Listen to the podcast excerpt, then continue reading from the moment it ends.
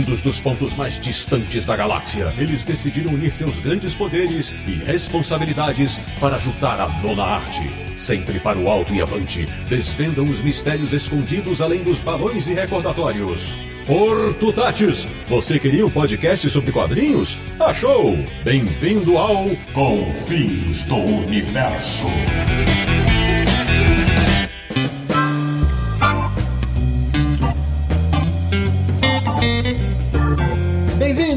Bem-vinda! Está começando mais uma edição de Confins Universo, o podcast que adora aplicar a teoria na prática, quando o assunto é história em quadrinhos, que é o podcast do Universo HQ, o site que desde 2000 é referência para muitas obras sobre a boa e velha nona arte. www.universohq.com E o programa de hoje vai mostrar coisas que não estão nos gibis, mas sim nos livros. Eu sou o Sidney Guzman, falo de São Paulo e até hoje imagino o que foi viver na época da Guerra dos Gibis. De Petrópolis, no Rio de Janeiro, cara que, assim como Scott McCloud, passa a vida desvendando os quadrinhos. Samir Naliato. Reinventando minha abertura porque o Sidney estragou de novo. Sensacional! Na República de Piranga, em São Paulo! Ele, que muito antes dos mangás serem publicados no Brasil, já conhecia o poder dos quadrinhos japoneses. Marcelo Naranjo. Livros são maravilhosos. Quadrinhos são maravilhosos. E livros sobre quadrinhos? Me fala, meu amigo. De Luxemburgo na Europa, o nosso correspondente internacional, ele, que é um dos homens do amanhã, Sérgio Codespot. Vou dar lição de fisionomia hoje. Olha aí. Agora, de Leopoldina, em Minas Gerais, nossa primeira convidada especial, estreando no Confins do Universo, ela que sabe há muito tempo que mulheres e quadrinhos têm tudo a ver. Natânia Nogueira, minha querida, bem-vinda. Muito obrigada pelo convite. E realmente, mulheres e quadrinhos têm tudo a ver, gente. Muito mais até que a maioria das pessoas sabe. É isso aí. E fechando a seleção de craques desse episódio, falando da Zona Norte de São Paulo e também estreando no nosso podcast, um cara que desde garoto já sonhava em descobrir o mundo dos quadrinhos. Nobutinen, meu caro, bem-vindo! Opa, obrigado pessoal pelo convite. Estamos aí para falar sobre quadrinhos e sobre livros, sobre quadrinhos que é tão fantástico quanto. É isso aí. Pois bem, meus amigos do Confis Universo, chegou a hora deste episódio que tanta gente pediu. Hoje vamos comentar os livros teóricos sobre quadrinhos. E olha, tem assunto para muitas e muitas páginas. Então, o papo começa agora.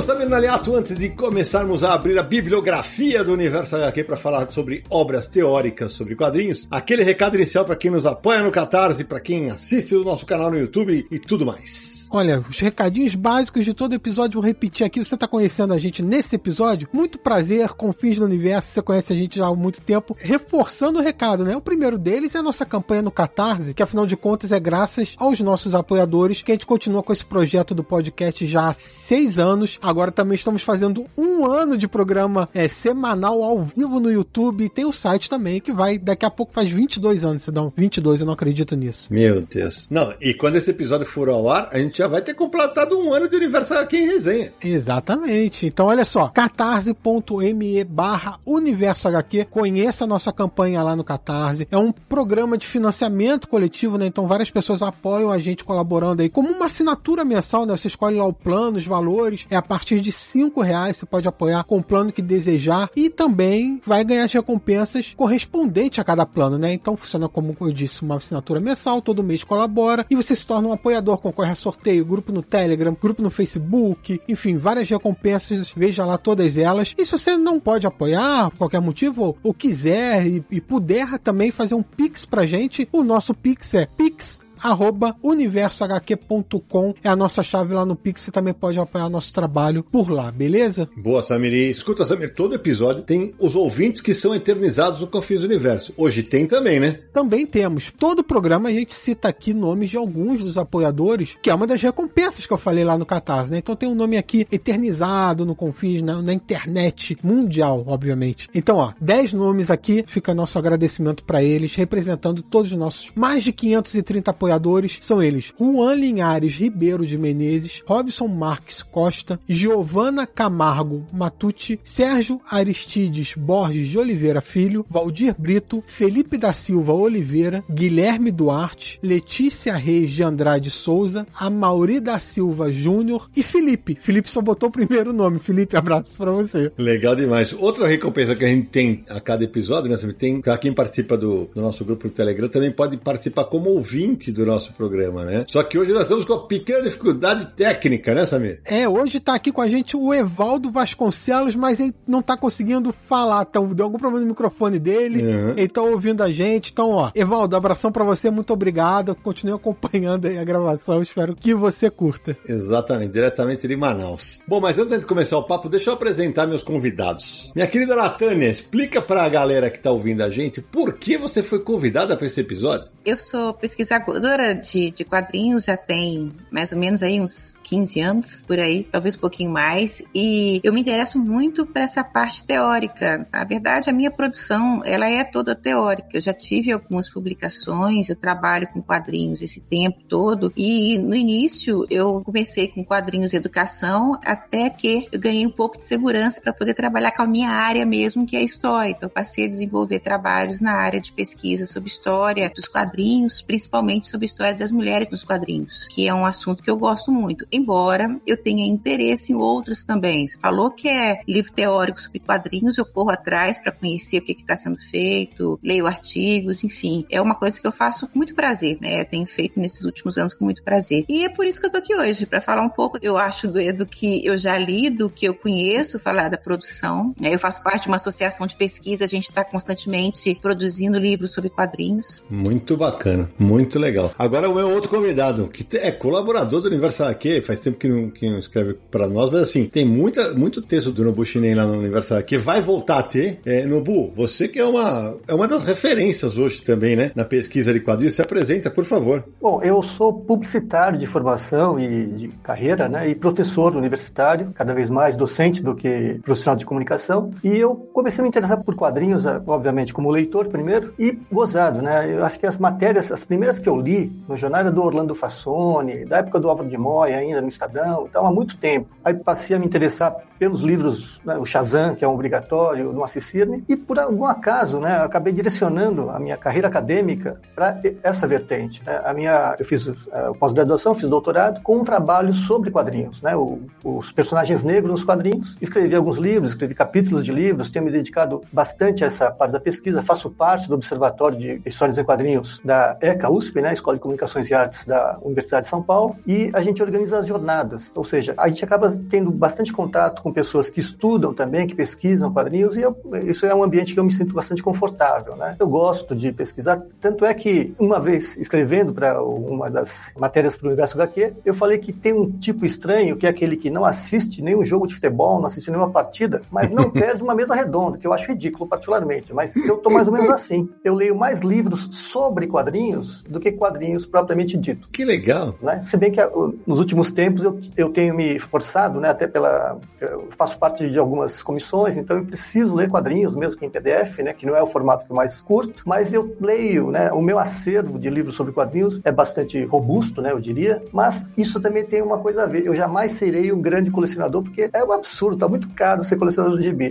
Ah, tá. mas eu sou um bom colecionador de livros sobre quadrinhos, tem um, um material bastante legal. Ótima abertura, Drobo, ótima abertura. Ô Sérgio, agora, agora vamos falar do que a gente conversava na hora da pauta, Zé, porque é o seguinte: a gente tem que estabelecer uns cortes, né? Porque, por exemplo, para deixar bem as claras aqui, vai. O livro do Universo aqui entrevista, que a gente entrevistou, não é um livro teórico sobre quadrinhos. É um livro, uma coletânea de entrevistas. Então, é, por exemplo, tem os livros que são historiográficos, né? Então, se a gente fosse falar todo livro que é sobre quadrinhos, ele não é uma história em quadrinhos, mas ele fala dos autores ou dos temas ou dos personagens, enfim, do universo dos quadrinhos. Normalmente o pessoal costuma dizer que é um livro teórico, né? uhum. né? Então é uma terminologia genérica. Mas na verdade, a maioria dos livros ela acaba sendo historiográfica, né? É, é a história dos quadrinhos sendo contada ou em alguns casos existe o, o livro que é técnico no sentido de vão aprender a escrever, vão aprender a fazer quadrinhos, a desenhar e, existem os livros teóricos propriamente ditos que são os livros que abordam narratologia, semiótica, crítica literária, são os livros que abordam os conceitos, digamos, por baixo do, do quadrinho, aquela coisa invisível que faz a mágica das HQs, né? E existem livros que são híbridos, né? Que é um livro, por exemplo, que aborda alguns aspectos que são históricos, mas ao mesmo tempo tem conceitos que são teóricos, né? Às vezes é o caso de uma monografia, até mesmo, por exemplo, o livro como o nosso livro de entrevistas do Universo HQ, o autor entrevistado, às vezes ele pode abordar coisas que são teóricas, né? Conceitos que são teóricos, mas esse seria o recorte, na minha opinião, Sidão. Não, é, é, é bom porque, por exemplo, os livros que eu citei na abertura, né? Por exemplo, o Guerra dos Gibis é o livro do Gonçalo Júnior, em que ele está contando, ele conta a história do mercado nacional sendo construído, né? Então, assim, quando ele fala, ah, esse é um livro teórico, não é um livro teórico sobre histórias em quadrinhos, é um livro da história da história em quadrinhos. É isso, Nobu, mais ou menos? É, como os quadrinhos são uma linguagem, né? A gente considera quadrinhos uma linguagem, né? uhum. né? Então, uns falam que é arte, outros falam que é, sei lá, outro tipo de cultura, mas é linguagem. Então, você tem vários aspectos que podem ser abordados, inclusive aspecto histórico, falar sobre quando foi primeiro ou qual é considerado primeiro, mas permite, né, o estudo dos quadrinhos permite você falar sobre vários aspectos, né, econômico, social, né? Eu acho que um livro que é bem teórico, né,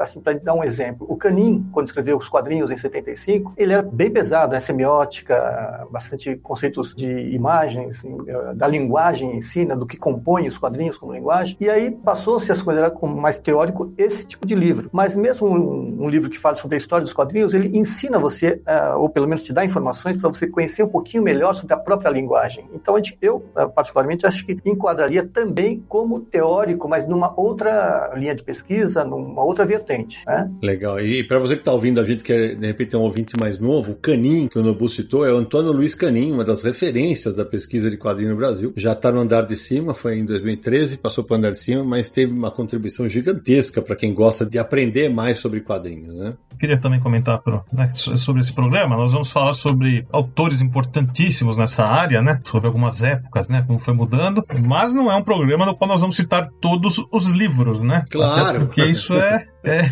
é um tanto quanto impossível, né? Senão teria que ter sete horas e meia de programa a parte 1. Hoje mesmo teve aparecer no Twitter, ah, mas vocês não citaram não sei quem no episódio tal. Eu falei, gente, todo episódio a gente fala, não vamos citar todos, vamos citar muitos. Mas não dá pra citar tudo, é impossível. É impossível, não tem como. Então, nós vamos fazer um belo recorte de obras que a gente pode citar tal, e, e o resto, com certeza, a gente tem material até para próximos programas, quem sabe, né? É, é, senão a gente tá chamando tudo de livro teórico por é, comodidade aqui, né? Exato. São livros que abordam os quadrinhos em suas diferentes áreas. Pode ser uma biografia de um autor, ou a história de um personagem, né? Falar sobre a criação de um personagem, ou um recorte do mercado, de uma época do mercado, ou até mesmo o quadrinhos como linguagem, né? A narrativa, questões da narrativa do quadrinho, como funciona, que são balões, que são quadros, a semiótica. A gente está falando por comodidade para englobar tudo quando é um livro que aborda é, aspectos da história em quadrinho, né? É isso mesmo. Agora, Sérgio, a gente fala antes de começar o programa. Eu não saberia dizer qual foi o primeiro livro a tratar quadrinhos assim, de uma forma mais teórica. Você falou que aí na Europa se fala do livro do Topfer, é isso? É, aqui na Europa, o livro do Rudolf Topfer, né? É, ele tem um livro que chama Ensaio de Fisionomia, um livro que originalmente foi publicado em 1845 e a editora Cargo, ela lançou uma versão desse livro, uma versão comentada e explicada e ampliada, né? Que inclui um prefácio extenso do Thierry Gronstin, que é um grande teórico de quadrinho aqui franco-belga, né? E é um livro de umas 42, 44 páginas, mas que reproduz o material original do Toffer, que era um livro falando da questão de como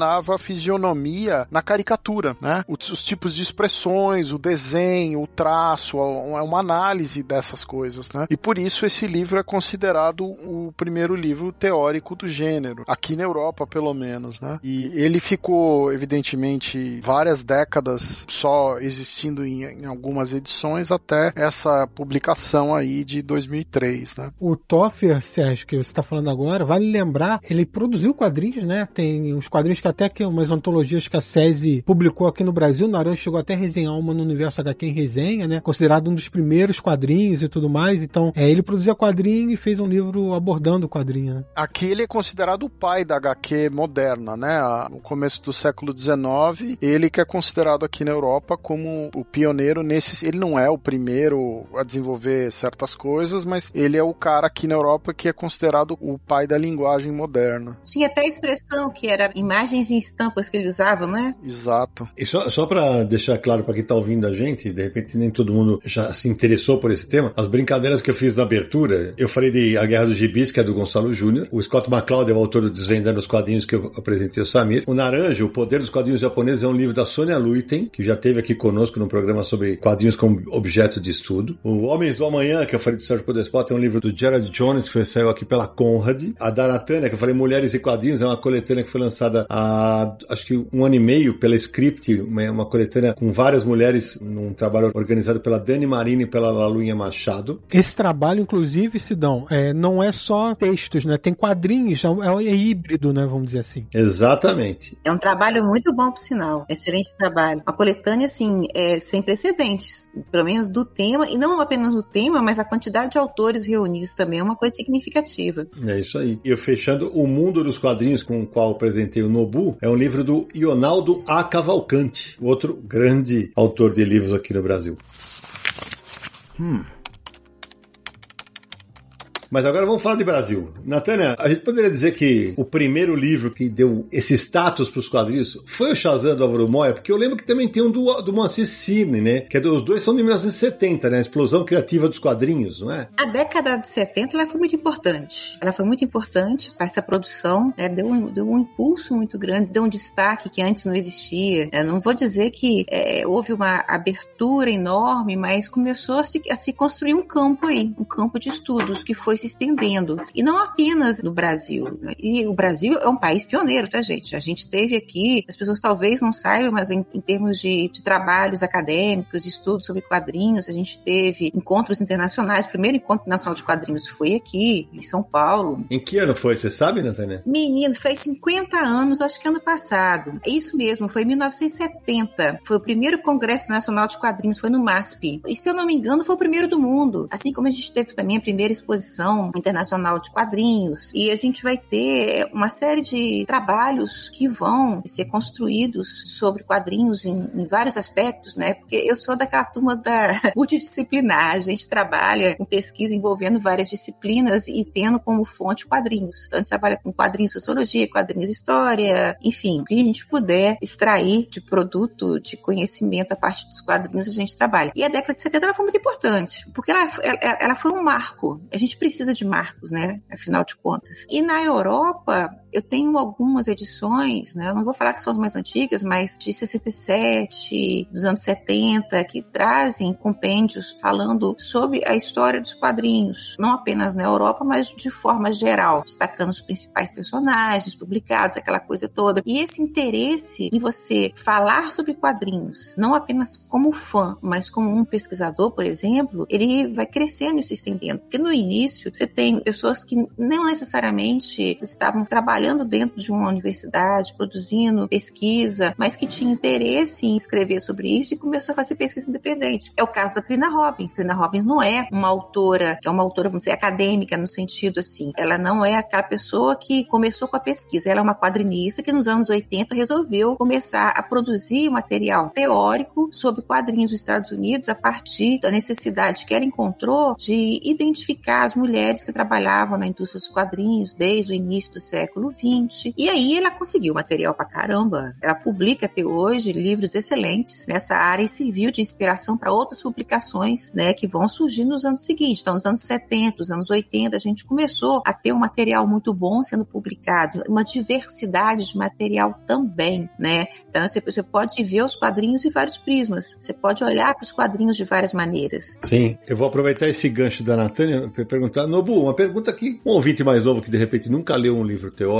e pode fazer, eu vou fazer ela para você. Por que é importante a gente ter livros sobre quadrinhos? Olha, qualquer área de conhecimento humano, né, seja cinema, seja televisão, seja literatura, ela pede que você se aprofunde no entendimento né, daquele processo de criação, de escrita ou de execução e produção. E os quadrinhos, como elas são manifestação de comunicação bastante uh, abrangente, né, se a gente for imaginar assim que ela, durante certo período, alcançava praticamente 100% da população jovem e mesmo adulta, tem que ter um campo teórico né, de estudo para entender esse fenômeno. Né? Então, eu acho que é legítimo, é, é importante, é, é, fundamental que se entenda, assim como é fundamental entender de literatura, das outras manifestações culturais, os quadrinhos, e aliás, esse entendimento né, que se tem de estudar os quadrinhos é desde a década de 20. Né? Começa com o Gilbert Seldes falando sobre o Crazy Cat, né, falando que é uma verdadeira manifestação artística. Então, já existia essa preocupação né, dos intelectuais, de pessoas que estavam mais antenadas com essas manifestações, embora, historicamente também, os quadrinhos tenham sofrido preconceito, né, como uma coisa menor, uma manifestação cultural é, de baixa cultura, né, é, coisa de consumo descartável. Mas, de todo modo, é importante que se estude, mesmo sendo algo de consumo, por que, que ela é tão consumida, como isso impacta as pessoas que a consomem. Né? É, no meu campo, a gente vai falar que a gente está trabalhando com cultura material. Então, por exemplo, na área de história, os quadrinhos era uma fonte de pesquisa. Então, quando eu, eu trabalho com quadrinho, eu posso analisar é, diversos temas, assim, as possibilidades são muito grandes. Então, ele acaba se transformando, no meu caso, numa fonte para eu produzir conhecimento é, em determinadas áreas. Eu posso falar, por exemplo, de movimento feminista dos anos 70, falando de quadrinhos. Eu posso falar sobre é, questões sociais, como suicídio utilizando quadrinhos. Eu posso trabalhar, usar o quadrinho como fonte para uma quantidade, eu não vou falar infinita, né, que não seria talvez o caso, mas é uma quantidade muito grande. As possibilidades vão, vão surgir a partir do momento em que você consegue identificar neles alguma informação, representação, né, enquanto cultura material que possa basear o teu trabalho e dar muito certo. Hoje você tem pesquisas maravilhosas que utilizam os quadrinhos como fonte e que estão por aí ganhando prêmios, não apenas prêmios na academia, até fora da academia também. Eu acho que é importante uma literatura sobre quadrinhos porque é como o Nobu disse agora há pouco. Quadrinhos já foi visto até como uma arte menor. E você ter uma produção que se dedica a estudar, evoluir a linguagem e registrar também fortalece a arte em si, né? Uhum. Mostra quanto ela é importante, ela tem um impacto social também, um impacto cultural também, né? E isso valida os quadrinhos também como uma área muito importante de todos nós. Então, quando você faz um livro que se dedica a estudar a linguagem dos quadrinhos, você está se aprofundando na linguagem dela e você está levando esse conhecimento para outras pessoas. E a mesma coisa quando você lança um livro que você está registrando a história. É um registro histórico, né? Como que foi o surgimento dos quadrinhos, por exemplo? Tem muita coisa que envolve sociedade, economia, cultura. Então você está abrangendo diversas áreas e levando isso para outras pessoas. Ô, Samir, foi legal você citar isso. Quando eu comecei a escrever sobre quadrinhos, cara, eu lembro, porra, ah, mas eu leio gibi pra caramba, né, bicho? Então, beleza. Aí eu falei, não, não dava só pra escrever só lentendo o gibi. Eu tinha que ter base. Aí eu fui ler o Shazam da Moya, eu fui ler A Explosão Criativa dos Quadrinhos do Canin, do Luiz Canin, eu fui ler O Poder dos Quadrinhos Japoneses depois da, da Sônia Luiten, eu li o livro do Leonardo Cavalcante, eu li Paralelo Pato Donald, do Ariel Dorfman e do, do Armand Matelar. Eu comecei a ler, eu fui ler o, o Quadrinhos de Arte Sequencial do Will Eisner, tudo pra, pra pô, tem hora que abre a tua cabeça, porque guardadas as proporções, Samir Naranjo, tem vezes que a gente tá fazendo Universal aqui em resenha, lá ao vivo, na toda segunda-feira, e a gente explica uma coisa pra galera que é mais nova, que o pessoal fala assim, ah, caramba, caramba, minha cabeça explodiu agora. Então, a nossa também explodiu várias vezes lendo livro sobre quadrinho, né, Naranjo? Opa, não, muito, Sidney, muito. Explodiu e mudou, e eu queria até ampliar um pouquinho isso que você falou dos livros, né? A gente tem como referência dessa época. Eu queria falar isso, sobre quanto mudaram, as, as coisas mudaram, né, nesse tempo nosso de universo HQ. Uhum. A gente tinha o Assissine, o, o Álvaro de Moya, entre os pioneiros, tem um livro importante, História em Quadrinhos, da Zilda Augusta Anselmo, lançado em 1975 pela Vozes. Eu tenho esse aqui, eu tenho aqui, o Fernando de Coma, 1972, mas esse eu consegui recentemente, né? Ele era da editora Edrel, ele lançou Técnica Universal das Histórias em Quadrinhos. Ô Nara, esse livro aí, do Icoma, eu ganhei de presente do Franco de Rosa quando eu comecei a escrever sobre quadrinhos. Puta, que legal. É um livro muito bacana. As páginas caíram todas, mas ele tá, tá guardadinho aqui, colado com durex, porque é um, é um presente que eu guardo com muito carinho. Mas o ponto que eu queria falar é o seguinte, a gente, quando começa o Universo HQ, a gente tá ainda num momento de tentar provar, né, o quanto os quadrinhos são importantes, né, o, uhum. o, o quanto eles funcionam, de repente, em educação, né, o quanto eles funcionam, o que o Samir falou, né, socialmente, culturalmente, e hoje não, né, hoje a gente pode já estar tá praticamente falando, lógico que não atingiu ainda todo mundo, mas a gente já fala como uma coisa normal e o que tem de volume de coisas hoje para se consultar, acessar, nem se compara com 20 anos atrás. É impressionante. Deixa então contar uma história curiosa sobre isso, Naranja, porque você está falando, ah, quando a gente começou o Universo HQ e não sei o quê. Logo no comecinho do Universo HQ, as editoras têm o costume de enviar algumas coisas para imprensa, né? Tem lá uma, um reparte que eles mandam para divulgadores, imprensa, etc. E logo no começo do Universo HQ, eu não lembro se foi 2000 ou 2001, acho que foi no começo de 2001, a editora Vozes, que é aqui de Petrópolis, lançou um livro chamado Quadrinhos, Sedução e Paixão do Moacir Cirne. E a gente entrou em contato com a editora e tudo mais. E aí foi o primeiro livro ou quadrinho ou qualquer coisa que uma editora me mandou. Era aqui de Petrópolis, né? A gente falou, pô, vem aqui buscar, vou deixar na, aqui na, na entrada, você pega com a secretária, dá o seu nome e ela vai te entregar o livro. E é curioso, fazendo um site sobre quadrinhos, a primeira coisa que eu recebi de uma editora foi um livro teórico sobre quadrinhos. E Samir, só curiosidade, eu comprei esse livro mais ou menos na mesma época e tô lendo o livro e qual não é a minha surpresa descobrir que eu sou citado no livro. É, eu lembro disso. É. Pelo Moacir. Foi um negócio chocante, assim, demorou para cair a ficha na minha cabeça.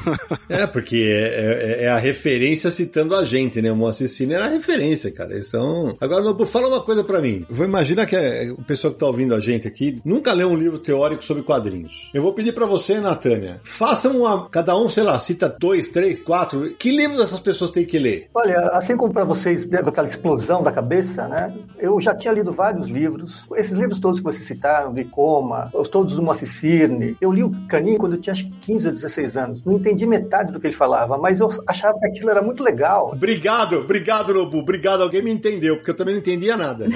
Não, ele fala de Saussure, uma série de referências que, pô, um garoto que está fazendo ainda, terminando o ensino médio, né, ou começando o ensino médio, lembro mais, são conceitos que para mim eram muito avançados, muito além. Lembro ter lido o Humberto Eco, né, Apocalípticos Integrados, os três capítulos, né, que falam de quadrinhos, os outros eu passei batido depois só que eu fui ler o livro como um todo, mas o livro, assim, que balançou as minhas estruturas, já como leitor maduro, foi o Daniele Barbieri, que a gente leu nas reuniões que a gente fazia, o Observatório de Quadrinhos, né, na USP, você acha que já deve ter ido em algumas vezes, tinha as reuniões mensais. Tem ainda, né? Dessas vezes estamos fazendo só online. E a gente escolhe um livro para ser debatido a cada sessão, ou seja, um capítulo é discutido a cada encontro mensal. E quando eu entrei, quando eu ingressei, não sei se também foi esse impacto, né, de ter ingressado no grupo de pesquisa, que depois me incentivou e que me fez fazer uma pós-graduação, era o livro A Linguagem de los Cómics, né, que era a versão em espanhol, e ele me esclarecia umas coisas que eu intuitivamente, como leitor, entendia, mas não conseguia explicar. Por exemplo, os quadrinhos são maravilhosos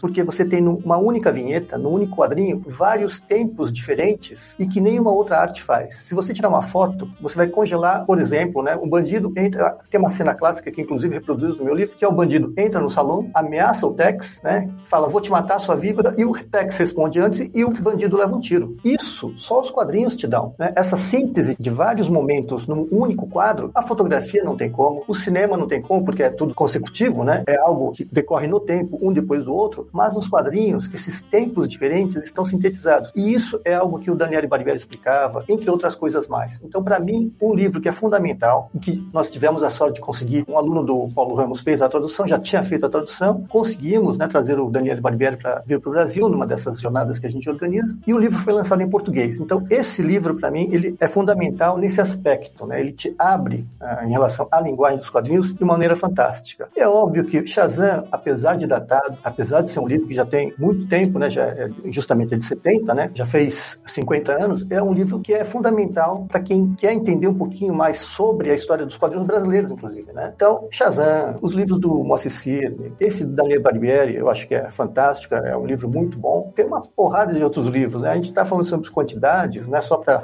fazer uma observação. Dos livros que eu tenho acesso, né? Eu fiz uma contabilidade assim rápida, mais de 600 livros brasileiros sobre quadrinhos. Ah, nós vamos falar disso já já. No, Los Lenguajes de los Comics é do Barbieri, é Daniele Barbieri, né? Daniele Barbieri. Foi publicado originalmente em italiano, né? É, Linguagem del Fumetti, e aí foi depois traduzido para espanhol. Foi essa versão que a gente teve acesso. Inclusive, a gente estudava nas cópias xerox do livro do professor Valdomiro, né? Olha só. E aí, mais recentemente, há alguns anos, ele foi editado aqui no Brasil. E você? Natânia, quais você recomendaria? Nossa, é, são tantos.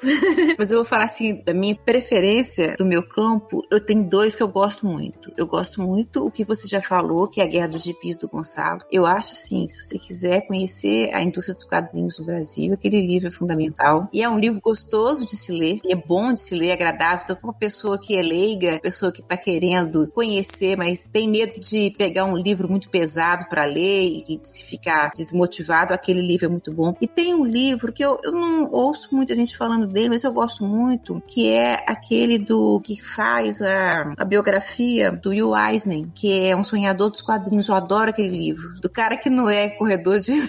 que é do Michael Schumacher. Ah! do Michael Schumacher.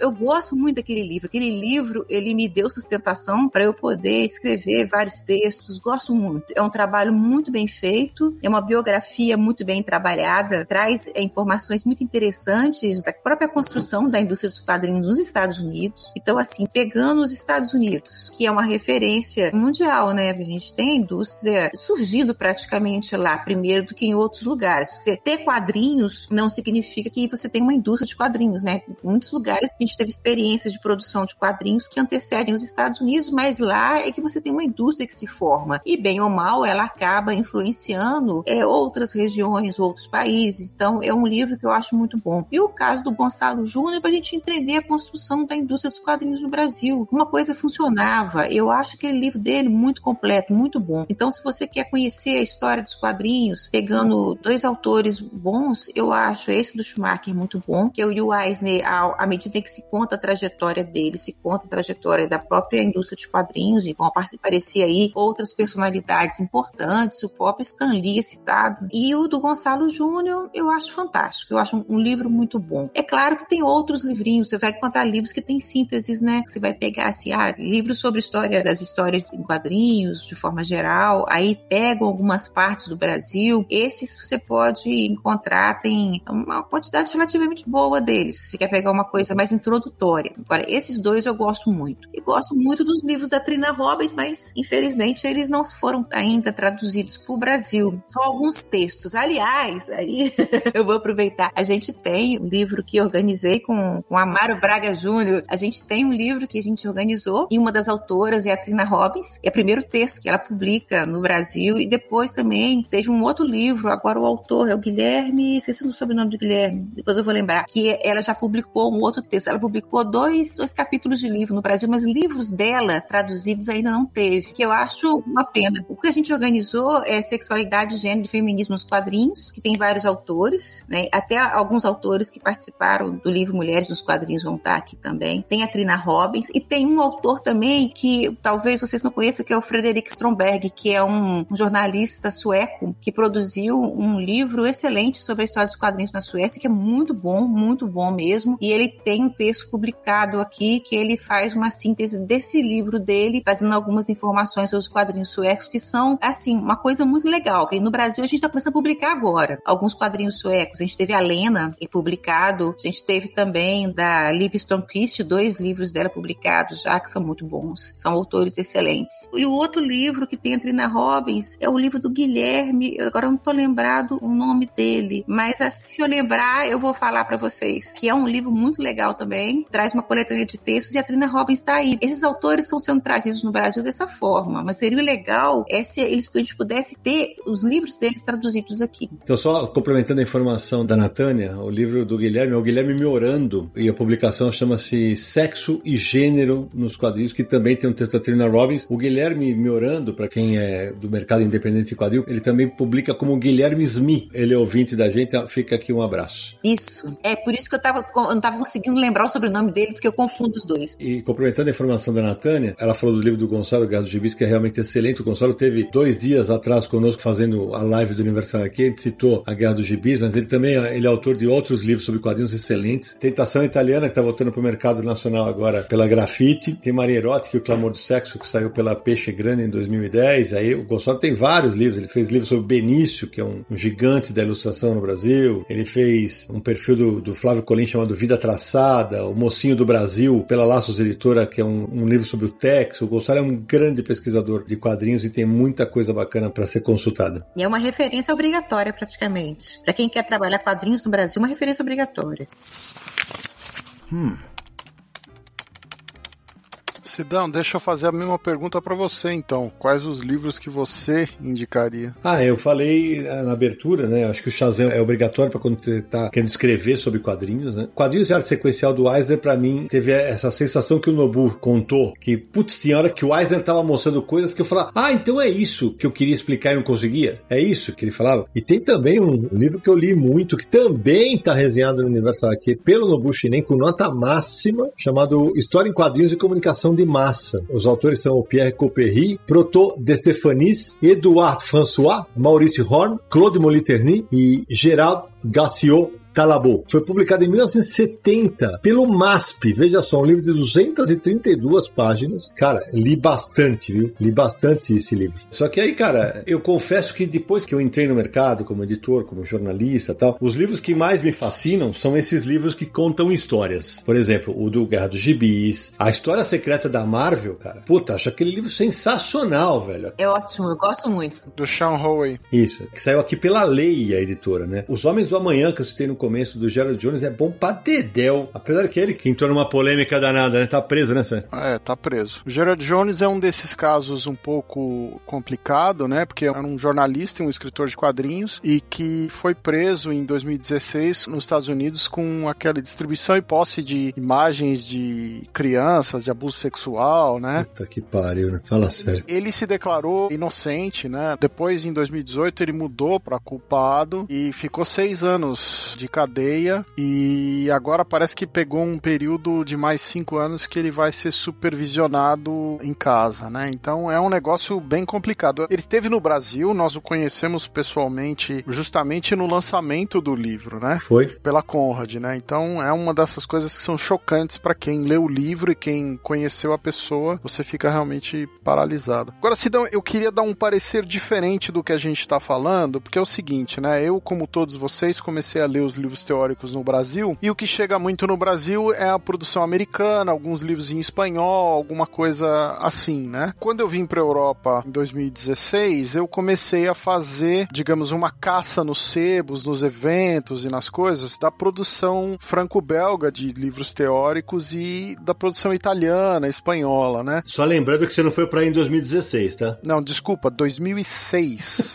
Já faz mais de uma década que eu vim para cá. O que eu queria mencionar é o seguinte, né? Tem uma curiosidade. Eu fui catando esses livros e eu consegui o livro por uma nona arte, a História em Quadrinhos, né? Que é o livro do Francis Lacassan e consegui o Bande dessinée Couture da Eveline Soulerot, né? Esses dois personagens, que é a Eveline Soulerot e o Francis Lacassan, junto com Alain Resnais, eles criaram um dos primeiros grupos importantes aqui na França, que é o são fundadores do Clube da História em Quadrinho, que é uma instituição clássica aqui da história francesa de quadrinhos, criada na década de 60, né? O Alain Resnais era inclusive o cineasta, né? Então você vê como a história do quadrinho aqui franco-belga, ela tá muito ligada à produção cultural. Você tinha gente de cinema, você tinha sociólogos, você tinha jornalistas, ensaístas, todo mundo ligado no universo dos quadrinhos, né? Então eu fui adquirindo esses livros. Você, mas aí tem um negócio que a gente sempre fala, né, cara? Você tá num polo de produção de quadrinhos, aí é surreal, cara. E você vai ter, para quem tá ouvindo, a gente não conhece muito sobre o assunto, vai ter livro, que é um livro teórico, uma enciclopédia dos xingamentos do Capitão Haddock no Tintim, cara. Ah, eu tenho. eu tenho esse. Então, assim, tem biografia do Hergé tem quantas, Sérgio? Ah, tem umas seis ou sete. Eu, eu só do Hergé eu devo ter 70 livros teóricos. Então, isso sobre um autor, mercado franco-belga. E o mercado americano, por exemplo, eu tenho muita coisa do mercado americano aqui. A história da DC e da Marvel, a cada cinco anos eles atualizam, né? Aí então tem um monte disso. Sim. Mas, por exemplo, o Goscinny, ele tem vários livros sobre a, a obra e a carreira dele, tem inclusive livros mais teóricos, mas existe um dicionário do Goscinny que tem praticamente mil páginas. Um dicionário só sobre a obra do Goscinny, com quase mil páginas, né? Então é, é um negócio que é impensado no Brasil de você ter esse volume. Eu queria lembrar que existe um, um dos, dos nomes mais famosos agora da teoria aqui na Europa, que é o Thierry Gronstein, que foi durante muito tempo diretor do Museu de Anguleme e tal. E ele tem o sistema dos quadrinhos, né? Que é um livro muito famoso dele aqui, que foi publicado no Brasil. O segundo livro dele também já saiu em francês e em inglês, mas ainda não saiu no Brasil. E ele é um dos caras que mais produz material teórico aqui, né? De tudo quanto é tipo. Inclusive aquele livro que eu citei do, do Rudolf Toffel, do Ensaio de Fisionomia, a introdução é dele, um dos projetos dele. É um cara fundamental pro material teórico franco-belga, né? E, se eu pudesse citar um italiano, eu queria falar do Andrea Tosti, né? O Andrea Tosti não é um cara ainda muito conhecido fora aqui da Europa, mas eu tenho o graphic novel, História e Teoria do Romanzo a Funetti e del Rapporto fra Parola e Imagem. Então, assim, a história dessa relação entre texto e imagem das graphic novel, e é um, um desses livros que você usa para segurar a porta de mil páginas de teoria. Uhum. Quando eu fui para Itália, sei lá, em 92, né, passei aquele temporada com o Bonelli, eu lembro que muito da minha, da minha biblioteca sobre quadrinhos eu, eu trouxe dessa viagem, porque eu visitava as editoras, eu, alguns eu comprava, outros eu ganhava, e o Sérgio me deu um, que era uma, uma enciclopédia chamada Fumetti. Ela era de bolso, pequenininha, eu guardo até hoje. Deve ter lá uns, uns 200 e poucos personagens em textos bem curtinhos. Eu queria aproveitar justamente para perguntar isso pro Nobu. Ô Nobu, no mercado nacional hoje, hoje a gente está começando a recuperar o atraso, né, em termos de publicações e tal, mas não faz falta uma enciclopédia sobre quadrinhos, assim, aquelas parrudas, porque, por exemplo, na França tem uma Larousse sobre quadrinhos. Olha, eu, eu acho que, citando dois exemplos, tem duas obras espanholas fantásticas. Uma é a História dos Comics, do 1984, quatro volumes fantásticos, que é,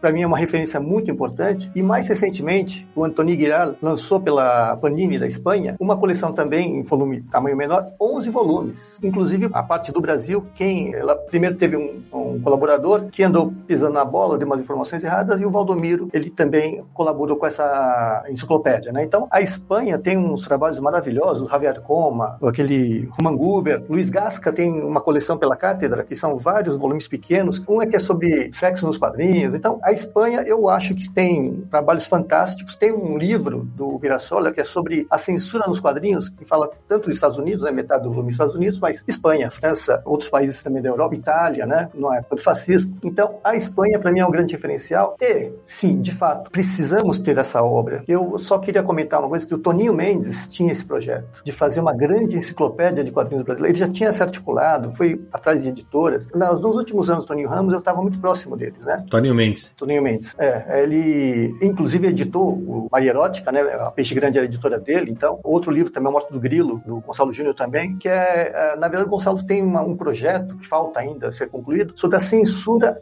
nos quadrinhos. Não é à toa que ele aborda aquela disputa entre Eisen e o Roberto Marinho, aquela perseguição aos quadrinhos daquela época, né? Depois vai falar sobre a censura a Edrel, né? Então tem um caminho aí, tem uma, um fio condutor que na verdade é a censura. No Brasil, eu me lembro quando eu comecei a colaborar com o Universo HQ, foi um e-mail que eu mandei quando você escreveu numa das matérias, acho que da Wizard, Aham. que noticiava a morte do Will Eisner, e você falava, ah, não tem saído coisas teóricas, livros sobre quadrinhos do Brasil, e eu falei que não era bem assim, né? Mandei um e-mail, e você falou, então te convido a escrever, né? Vai aqui pro Universo. Bora lá.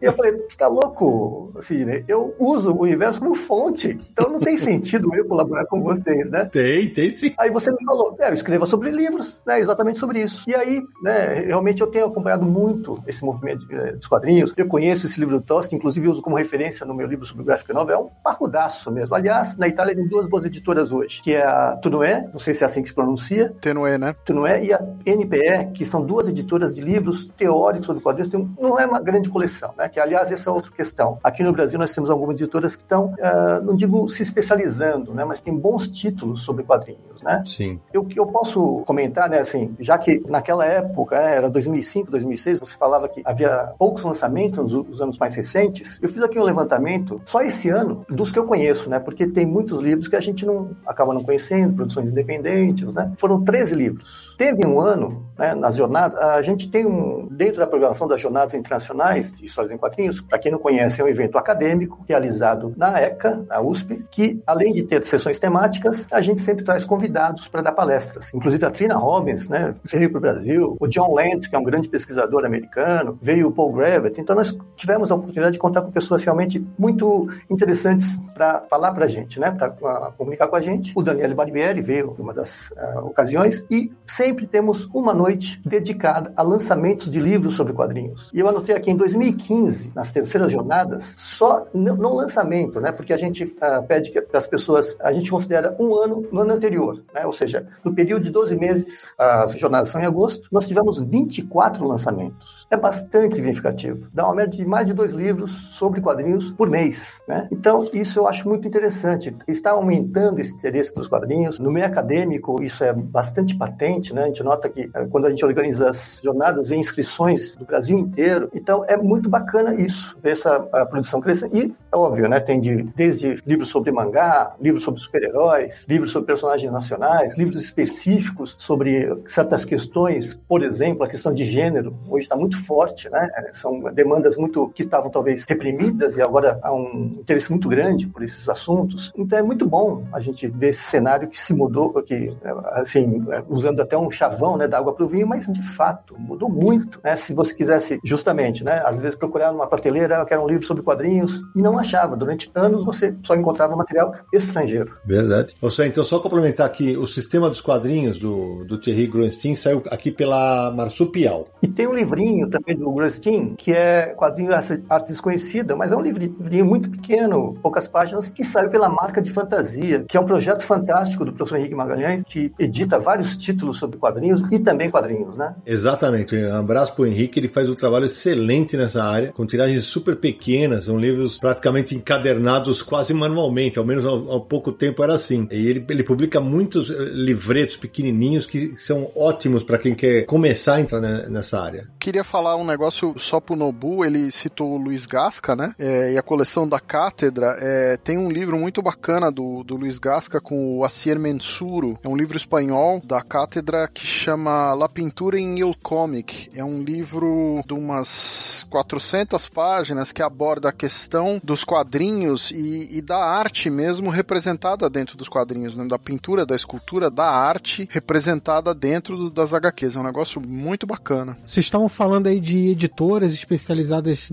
em produção de livros, né, sobre quadrinhos. Tem três editoras aqui no Brasil que vale a pena a gente mencionar. Uma é a Marsupial, que você falou agora, Sidney, que agora deu um, parou um pouco com as publicações, mas quando surgiu e tudo, publicou muito material teórico, vários livros, quadrinhos digitais, quadr... enfim, você citou outro aí. Tem a Script que começou agora a publicar também bastante coisa teórica, que acabou de publicar Mulheres e Quadrinhos, mas tem vários outros livros sobre o assunto, inclusive acabou de lançar um livro sobre história dos quadrinhos dos Estados Unidos de quase mil páginas, né? Sim. Deixa eu só citar os autores, o Diego Morro e a Lalunha Machado. Isso, tem livros sobre as diferentes versões do Batman, livro sobre Mulher Gato, então tem várias produções nesse sentido e a Noir, né, que vocês estavam falando aí do Gonçalo Júnior, que escreve bastante livros. Ele não só escreve bastante livros, como ele tem uma editora, que é a Noir Editora, e quem publica não só o livro deles, mas livros de outros autores. Então tem livros que abordam os quadrinhos da Disney, que é até do Marcos Ramone, que colabora com o Universo HQ. Tem várias outras produções do Roberto Guedes, por exemplo, tem a biografia do Jack Kirby, biografia do Stan Lee, que é o Senhor Maravilha que acabou de lançar, e a biografia do Steve Dicto, por exemplo. Então tem várias publicações da Noir que são livros teóricos. Só complementar que o Guedes também, pela HQM, ele lançou três livros uh, sobre super-heróis, que foram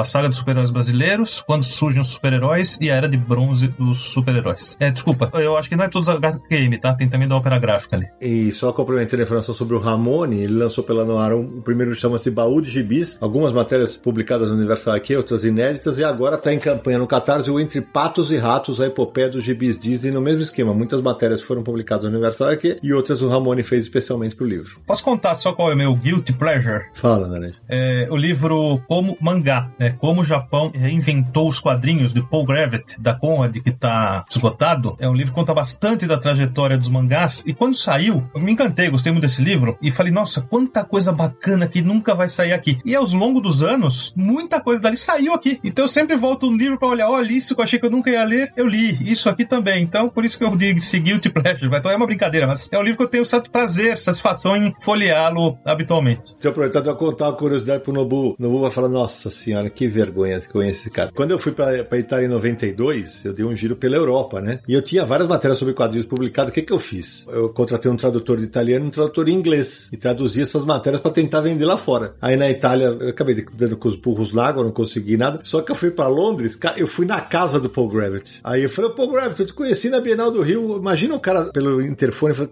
que caralho tá fazendo um brasileiro aqui? Aí chegou lá, tal, tá, tomar um suco? Não sei o que, cara, foi bizarro. Cada vez que eu falo as loucuras que eu já fiz para publicar quadrinho, meu Deus do céu, eu tenho que contar. Ele esteve também aqui nas jornadas, né? Eu só queria acrescentar duas coisas. Tem uma editora que nasceu para publicar livros teóricos, que é a Heroica, né, do Manuel, e a Criativa e a Peirópolis, que são duas grandes parceiras nas jornadas, têm feito coedições muito interessantes. O próprio livro do Danielo Barbieri saiu pela Peirópolis, né? E eu esqueci de citar, mas no gancho da, do que a Natânia falou, tem um livro, é que eu sou suspeito porque eu fiz a tradução, mas eu escolhi traduzir esse livro. Chama-se Shop Talk, do Will Eisner. Saiu pela Criativa em português. É um livro maravilhoso porque é, são bate-papos dele com as maiores feras que a gente pode imaginar, né? Então, Kurtzman, o próprio Jack Kirby, né? falando sobre quadrinhos, sobre pincel que eles usavam, né? Que técnica, que papel. Então, é um livro maravilhoso também que eu acho que é uma referência muito interessante para quem quer conhecer esses bastidores, né? Essas coisas que a gente às vezes vê o trabalho pronto e imagina o trampo que dá fazer uma história em quadrinhos. E só arredondando a informação, é o Manuel que o Nobu citou, é o Manuel de Souza, que era durante muito tempo editor da Mundo dos Super-Heróis, agora ele tem a editora Heróica, pela qual ele e o Maurício Muniz lançaram o livro O Império dos Gibis, sobre a, a fase dos quadrinhos da editora Abril. Isso, e além desse livro, a Heróica também tem publicado uns dossiês grandes revistas, que é um material que traz um catálogo, né, das publicações até da editora Abril também. Primeiro eles lançaram das revistas da Marvel, né, então Super-Heróis Marvel, Hulk, Capitão América, Super Aventuras Marvel, etc. E agora eles vão começar a fazer também das revistas da DC, né, Super-Homem, Batman e outras publicações. E até esse é um outro campo, vamos dizer assim, que tem gente publicando material, né, que é tipo um catálogo de que foi publicado. Então, o mundo dos super-heróis, por exemplo, lançou em livro mesmo de capa dura dossiês também de personagens que foram artigos que foram publicados primeiro na revista e depois reunidos em livros. Então, cada volume traz dois personagens, por exemplo, Demolidor e Batman, por exemplo. Aí tá lá, metade do livro é sobre o Demolidor, a outra é sobre o Batman e tal. Foram seis volumes, eu acho, sobre isso. E é bem interessante também. Particularmente, são os tipos de livros que eu tô mais atraído no momento, que conta os bastidores, né? Sejam o bastidor histórico, né? Da publicação, então como Homens do Amanhã que você disse, ou Guerra dos Gibis, ou então biografias. Gosto muito de ler biografias de autores, então é, são os que tem mais me atraído nos últimos tempos. Aliás, Samir, nós estamos num momento, né? Quantas biografias do Stan Lee estão sendo lançadas aqui agora? Nos últimos meses foram três biografias do Stan Lee que saíram no Brasil. Teve o Senhor Maravilha, da editora Noir, que foi o Roberto Guedes. A outra foi A Espetacular Vida de Stan Lee, que saiu pela editora Agir e é escrita pelo Danny Fingerhoff. E a terceira, mais recente, tá saindo agora, inclusive, acabou de sair, tem, vai estar tá saindo em setembro, que é a Invencível, a Ascensão e Queda do Stan Lee, pela Globo Livros, que é do Abraham Hisman. Dizem que esse é o mais polêmico dos três, né? Que pega fundo nas, nas polêmicas do Stan Lee. Não, e em 2016 ainda teve a Geektopia que lançou uma biografia em quadrinhos, né? É, mas é uma biografia em formato de quadrinhos mesmo. Em formato de quadrinhos, isso mesmo.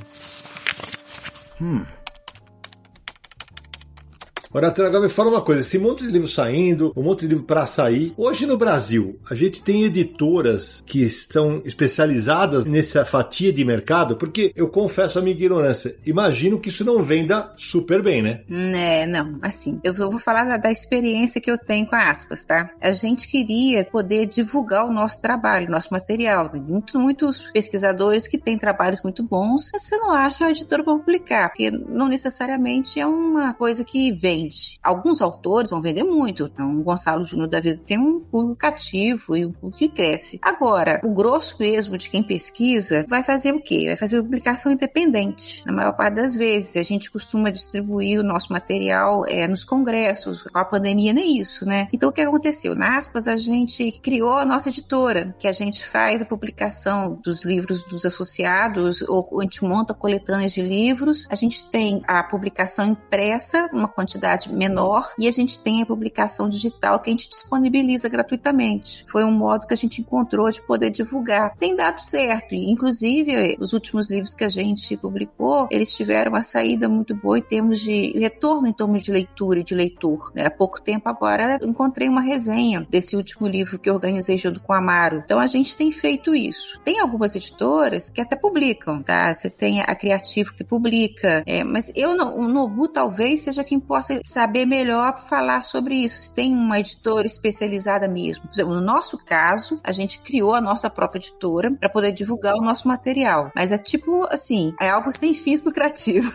As publicações impressas são muito poucas e a intenção mesmo é a gente poder divulgar o conhecimento que é o objetivo da associação, né? E hoje, Nobu, aqui no Brasil tem editoras investindo nesse nicho de mercado? Pois é, não, eu não diria nicho, porque não chega a ser um mercado, na verdade, né? As tiragens são muito pequenas, são muito específicas, mas no caso do, que a própria Atena citou, a Criativo tem lançado vários livros, né? Inclusive o, alguns que os três títulos que eu falei, que é Linguagem HQ, né? Linguagem Mangá e esse gráfico novel, saiu pela Criativo e outros autores também lançam. E tem saído uma uh, em parceria com Márcio Baraldi, né? A Criativo e a GR, que é o nome da editora do Baraldi, né? biografias de alguns artistas. Então saiu do Júlio Shimamoto, eu lancei a do Rubens Luquete, né? Que é um roteirista, talvez o mais conhecido roteirista, né? Uma pessoa que só escreve histórias, não desenha nada. Ele só bola as tramas e escreve os roteiros. E saiu também a versão impressa de uma revista que é o Tony Rodrigues que edita, que é a Memo. Né? Então são biografias de autores, é um material muito precioso, porque é o que eu sempre falo, é mais fácil você conseguir, às vezes, a biografia de um autor obscuro americano, né? Porque vai ter vários livros, vai ter várias enciclopédias que vão citá-lo, e a gente não consegue dados sobre autores brasileiros, né? Então é terrível, né? Então é, volta-se aquela questão de que há uma necessidade de uma enciclopédia mais bem feitinha, né? Que tenha páginas com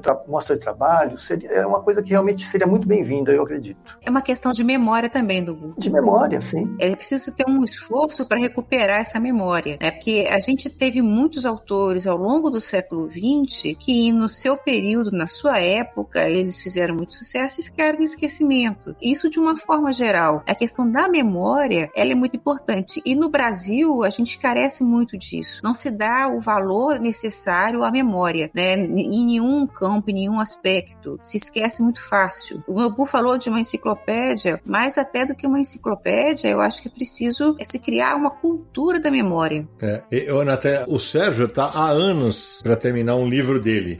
Porque é o seguinte, eu vou até deixar o Sérgio jogar essa bola para ele. Justamente pela dificuldade que você tem, né, Sérgio, de checar algumas informações. Conta aí. Eu tenho um projeto que é um livro de quadrinhos que fala da teoria, mas ele tem um aspecto prático. Então existe essa tentativa de fazer uma ponte entre o universo acadêmico e o universo de quem vai usar essa teoria, que é o desenhista, o escritor, né? E existe muita informação que você lê num livro que é uma coisa, e você pega um outro livro é outra coisa, muda as datas, muda os nomes, e aí você fica naquela dúvida. Você tem que realmente encontrar outras referências, entrar em contato com os autores e, e checar. Mas mesmo no universo HQ, quando eu faço obituário, por exemplo, né, não é incomum você tentar escrever um obituário até de gente famosa, americana, que tem muita informação, e os caras não sabem onde o cara nasceu, e não existe informação do que, que a pessoa faleceu. É complicado. Aí quando você pega um artista nacional, um roteirista nacional, que é frequentemente mais obscuro até do que o desenhista nacional, né? As histórias não eram assinadas, então você realmente não sabe quem escreveu, qual era o trabalho do cara, o que, que o cara fez. É, é um negócio bastante complicado isso, né? O Nobu falou do catálogo, né? Eu queria lembrar um negócio, é, na década, final da década de 80, começo dos anos 90, antes da internet se tornar uma coisa nos Estados Unidos que todo mundo podia acessar e tal, existiam os photoguides. Os photoguides eram livrões com 10 mil imagens pequenininhas das capas das revistas em quadrinhos publicadas nos Estados Unidos. Então você tinha um photoguide que era, funcionava como se fosse um índice de publicação, como se fosse um, um grande banco de dados de publicações. Então você tinha um photoguides genéricos que eram de todas as editoras e tinha alguns específicos da Marvel e da DC, né? Mas se você queria saber, por exemplo, o Bruce Gentry, o, o Bronco Bill, ou sei lá, se tinha algum ator de cinema que tinha tido uma HQ que você queria saber qual que era a publicação, você tinha que ir no Photoguide, entendeu? Então, por exemplo, Buster Crable, tem lá as capas de todas as revistas do cara, quando que saiu, quando que não saiu. Era uma publicação, eram livros de capa dura bem grandes, né? E divididos alfabeticamente o material, mas era aquela coisa, né? O livro tinha 21 ilustrações coloridas de capa, né? Então,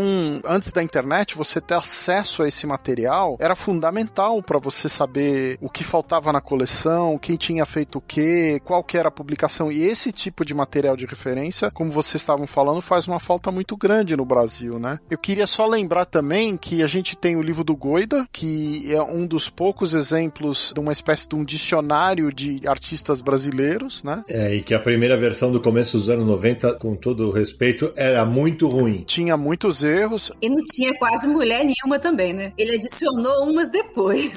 É, a segunda é um pouco melhor. É, na, na verdade o que aconteceu, o Goida na época falou que o material tinha sido escrito há muito tempo, não passou por revisão e não avisaram ele que seria publicado. E aí quando saiu pela, se não me engano, pela LPM, acho que é exatamente isso. É, cara, imagina, o Maurício Souza já estava na Globo, falava que ele estava na Abril, por exemplo. E só pra citar o Maurício, tinha erro no Maurício, que era o maior quadrinista do Brasil já na época. Imagina só. E o Télio lançou recentemente um livro também com biografias de quadrinistas brasileiros, né? Os quadrinistas do Télio Navega. Sim, é mais ou menos na época que a gente lançou o livro. Você falou que tem dificuldade na hora de pegar o material por causa de problemas de referência, datas trocadas, mas isso acontece porque muitas vezes a pessoa escreve de cabeça, ela não checa, principalmente quando é, é material que é produzido por pessoa que não tem experiência de pesquisa, então o que, é que ele faz? Ele vai pela memória, então ele joga umas datas lá, isso é um problema muito grande, porque você tem que ficar acusando data para poder tentar chegar a um consenso. E outra coisa, eu tenho um drama na minha vida até hoje, que é a Helena Fonseca. Você sabe a Helena Fonseca que produzia quadrinhos de terror? Eu acho que ela era roteirista, né? Quadrinhos de terror nos anos 70. Sei. Então, eu tentei descobrir de qualquer forma, qualquer dado sobre ela, e eu não consegui achar. E a gente inaugurou uma gibiteca escolar aqui com o nome dela, sem poder fazer homenagem para ela, porque a gente não conseguia encontrar a pessoa de jeito nenhum, não sabe nem se está viva ou se está morta. Putz, isso é complicado. É, mas só dentro desse padrão eu queria citar um, um exemplo de um erro francês, né? Um autor aqui muito conhecido na França que já faleceu, Henri Filippini, publicou uma quantidade muito grande de livros como enciclopédias. Inclusive ele tem uma enciclopédia de heróis e de autores de quadrinhos, de personagens de autores de quadrinhos, que são 3 mil páginas em três volumes, né? E inclusive cita gente nacional. O problema é que quando ele fala, por exemplo, do Roger Cruz, né? Como os brasileiros usavam pseudônimos para simular que eram autores americanos, o Roger Cruz consta, por exemplo, na, na, nessa publicação num verbetinho como se fosse um, um, autor americano. É um erro crasso de um autor conhecido aqui na Europa numa publicação muito boa de qualidade da Opera Mundi, né? Então existe esse erro até na, aqui na Europa, né? Não é um negócio limitado ao Brasil. Mas é a questão de checar a informação. É só você deixar de checar e confiar na memória, aí já era. E aí também tem que ser justo, porque muitas vezes, Sérgio, o erro pode ser, acontecer na mão do editor, pode acontecer na mão da revisão, e se o material não volta para o próprio autor checar, é complicado, né? O Nobu citou aquela enciclopédia da Panini de quadrinhos que saiu em 11 volumes. Aquela enciclopédia, por exemplo, é um caso onde o texto, na mesma página, cita uma data e aí tem uma ilustração com uma legenda e na legenda a data está diferente da data do texto. É um caso óbvio de problema de edição, né? Então, você citou dicionário, eu lembrei de um dicionário brasileiro que por acaso foi resenhado no Universo aqui por um certo Nobu Shinen,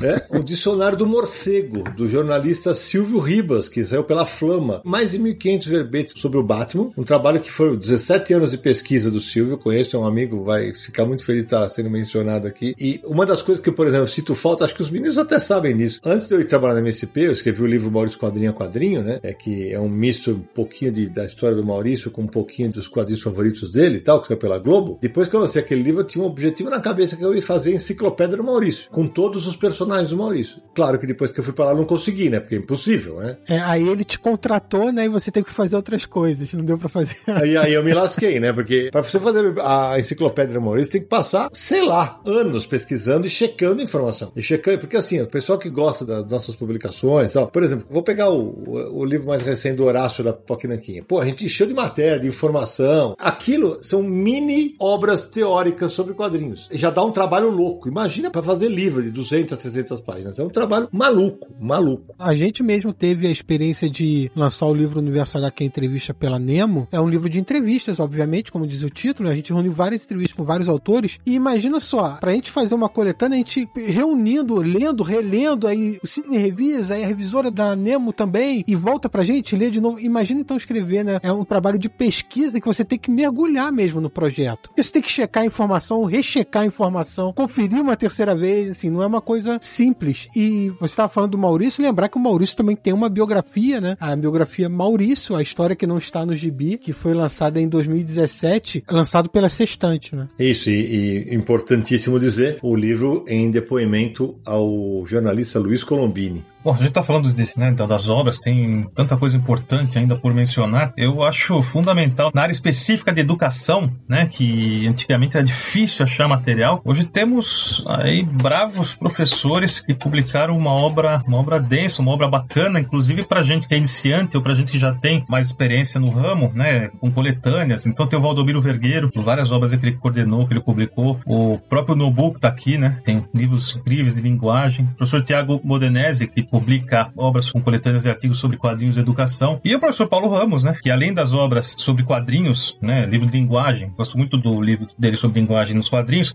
sobre tiras, ele fez um trabalho bem legal. E tem os, os deles contando histórias, né, que é a história do quadrinho argentino, né, no Bienvenido. Bienvenido, que nós temos inclusive um programa sobre quadrinho argentino que o Paulo fala bastante disso. Ele brincou quando ele veio ao Confins, o livro esgotou na Amazon, ele ficou feliz.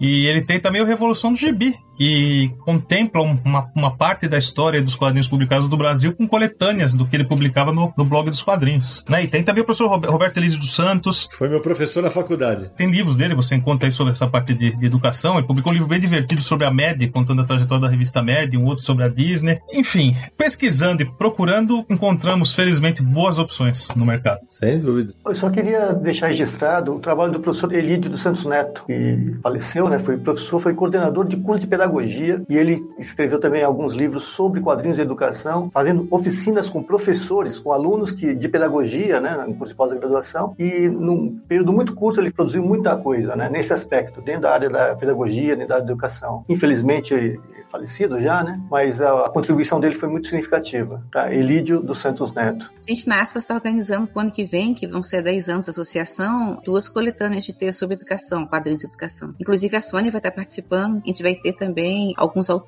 estrangeiros que vão participar também. Tá ficando bem legalzinho. A gente tá começando a receber material, material de boa qualidade. É o suficiente para fazer duas publicações, então vão ser dois volumes. Hum.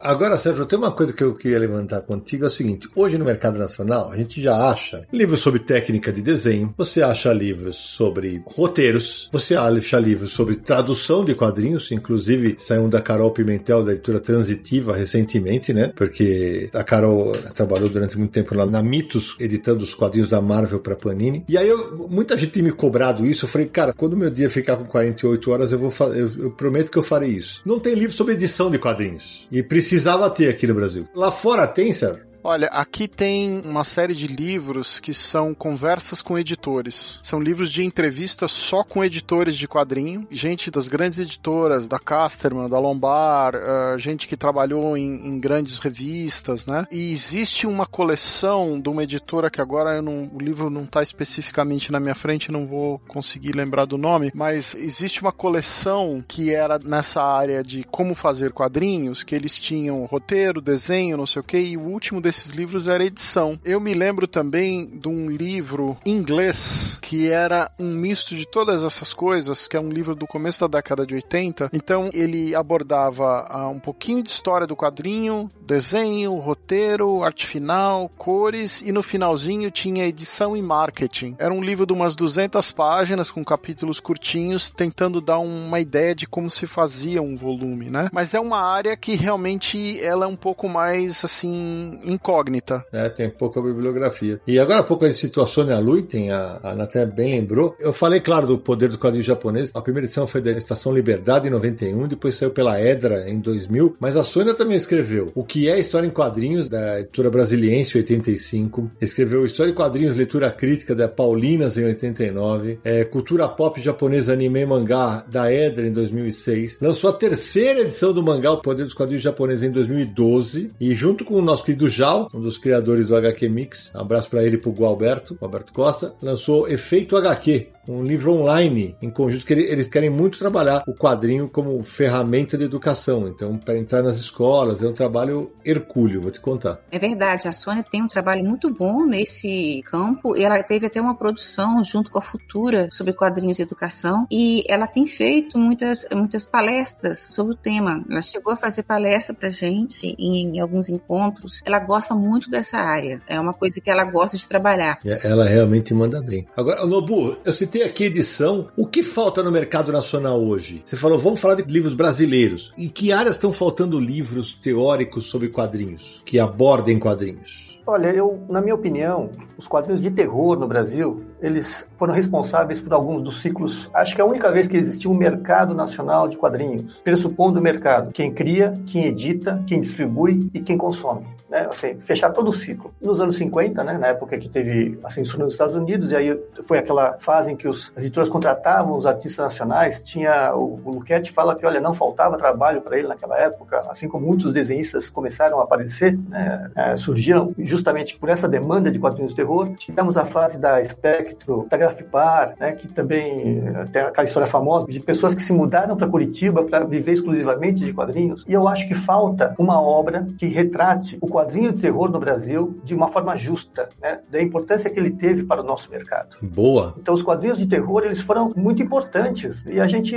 às vezes lembra, né? Ah, o Júlio Shimamoto, ah, o Colin, coisa e tal, mas justamente eles faziam quadrinhos de terror, eles se consagraram fazendo esse tipo de trabalho. Então, na minha opinião, um livro que resgate a obra desse conjunto maravilhoso de artistas dessa geração mais antiga, daquela mais intermediária e de gente recente, né? Porque tem o Daniel Sachs que está editando aí como um trabalho hercúleo, né? A Calafrio, a Mestre do Terror, com gente nova fazendo terror. Né? Então é muito interessante, na minha opinião, né, que a gente conseguisse fazer esse registro, né, porque a Natânia muito bem falou, a gente vai perdendo essas referências, os nomes vão sumindo, as pessoas que foram tão importantes em certo período vão sendo esquecidas. Né? Até por uma justiça a essas gerações aí de artistas fantásticos, na minha opinião, falta um grande livro sobre o terror no Brasil. Inclusive mulheres que trabalharam com terror. Isso. Sim, a Maria Godoy. Teve a Maria Aparecida, teve a Helena Fonseca. Agora, Natália, me fala uma coisa. Veja só, a gente tá falando de todas essas dificuldades. Sabe? Fora do Brasil, os caras recebem para fazer esses livros. Sério?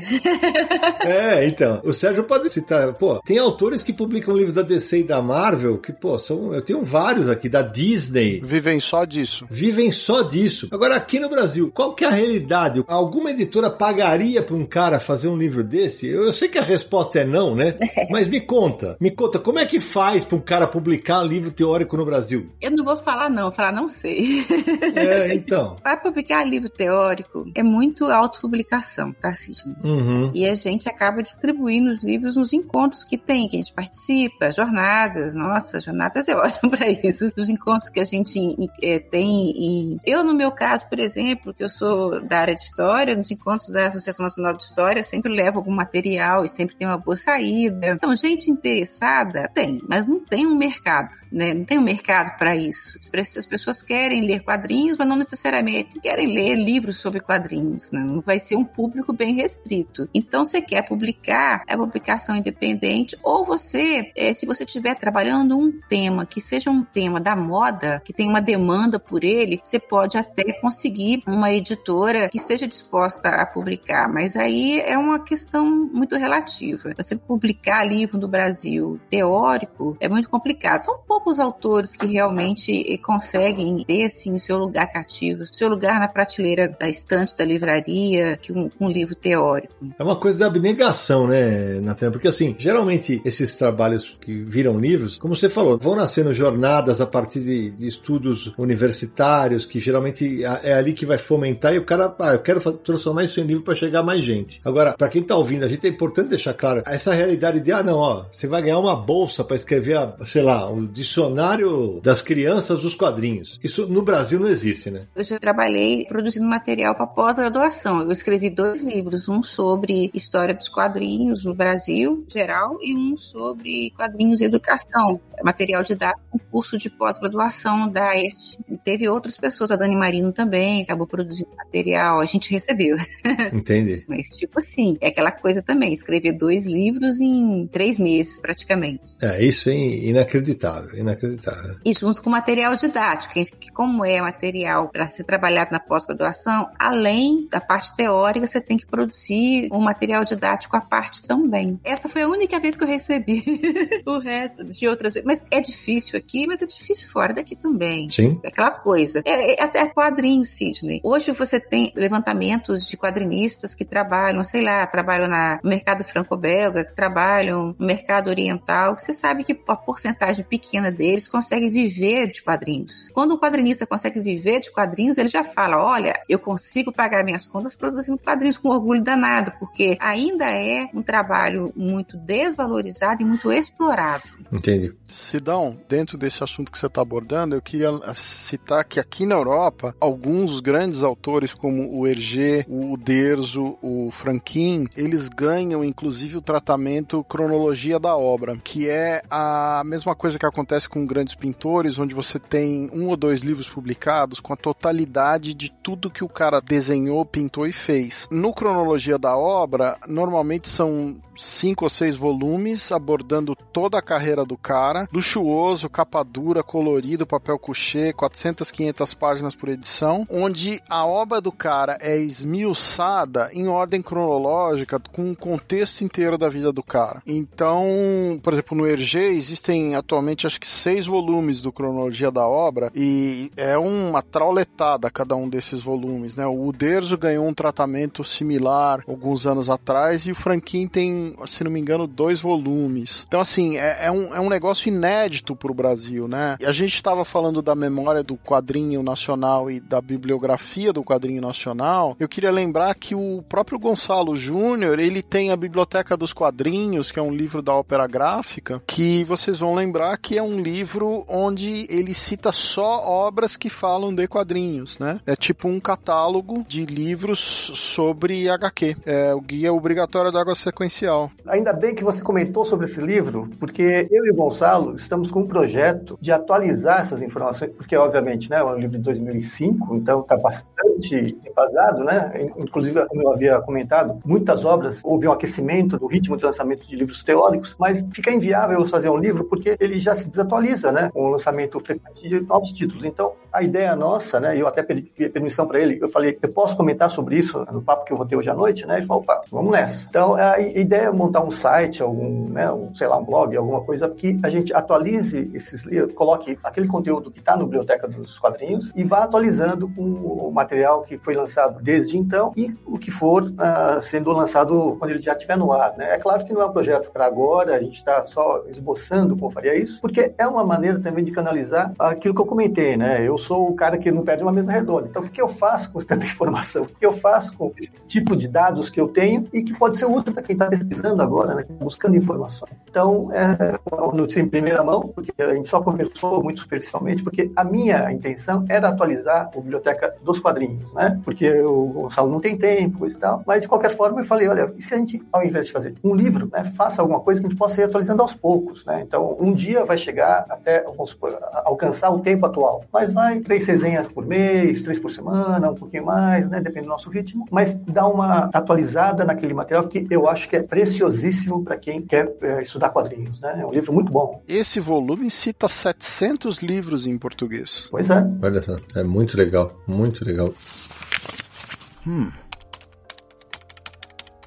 Agora, sério, tem uma. Tava tentando lembrar aqui alguns autores, por exemplo, americanos, que, como você falou, vivem. E, por exemplo, o Paul Levitz, cara. O Paul Levitz, que é quando ele lançou aquele livro 75 anos da DC Comics, o livro tem 720 páginas, cara. E pesa 5 quilos. Exatamente. É um negócio assim, bizarro, diga. O da Marvel é igual, né? Exato. O Paul Levitz não fez só esse, né? A Era de Bronze também é dele, não é? Se eu não me engano. É. Ele tem a vantagem de ter sido o presidente da DC durante décadas, né? Claro, claro. Mas aí você vê, você fala assim, ah, mas a DC e a Marvel se publicam. Não, esses livros geralmente saem por outras editoras. Tem a Tasken, né? Que a Tasken lança livro. Eu e o Naranjo compramos o livro sobre o Little Nemo, que o livro não é um livro, é uma mesa. É uma mesa de tão grande, né? Tem a Abrahams também. Tem a Abrahams, tem a Krause Publications, também lança. Então, assim, é, lá fora existe, como você falou, é um mercado. Existe lá realmente um mercado disso, né? É, o caso mais emblemático talvez seja o Les Daniels,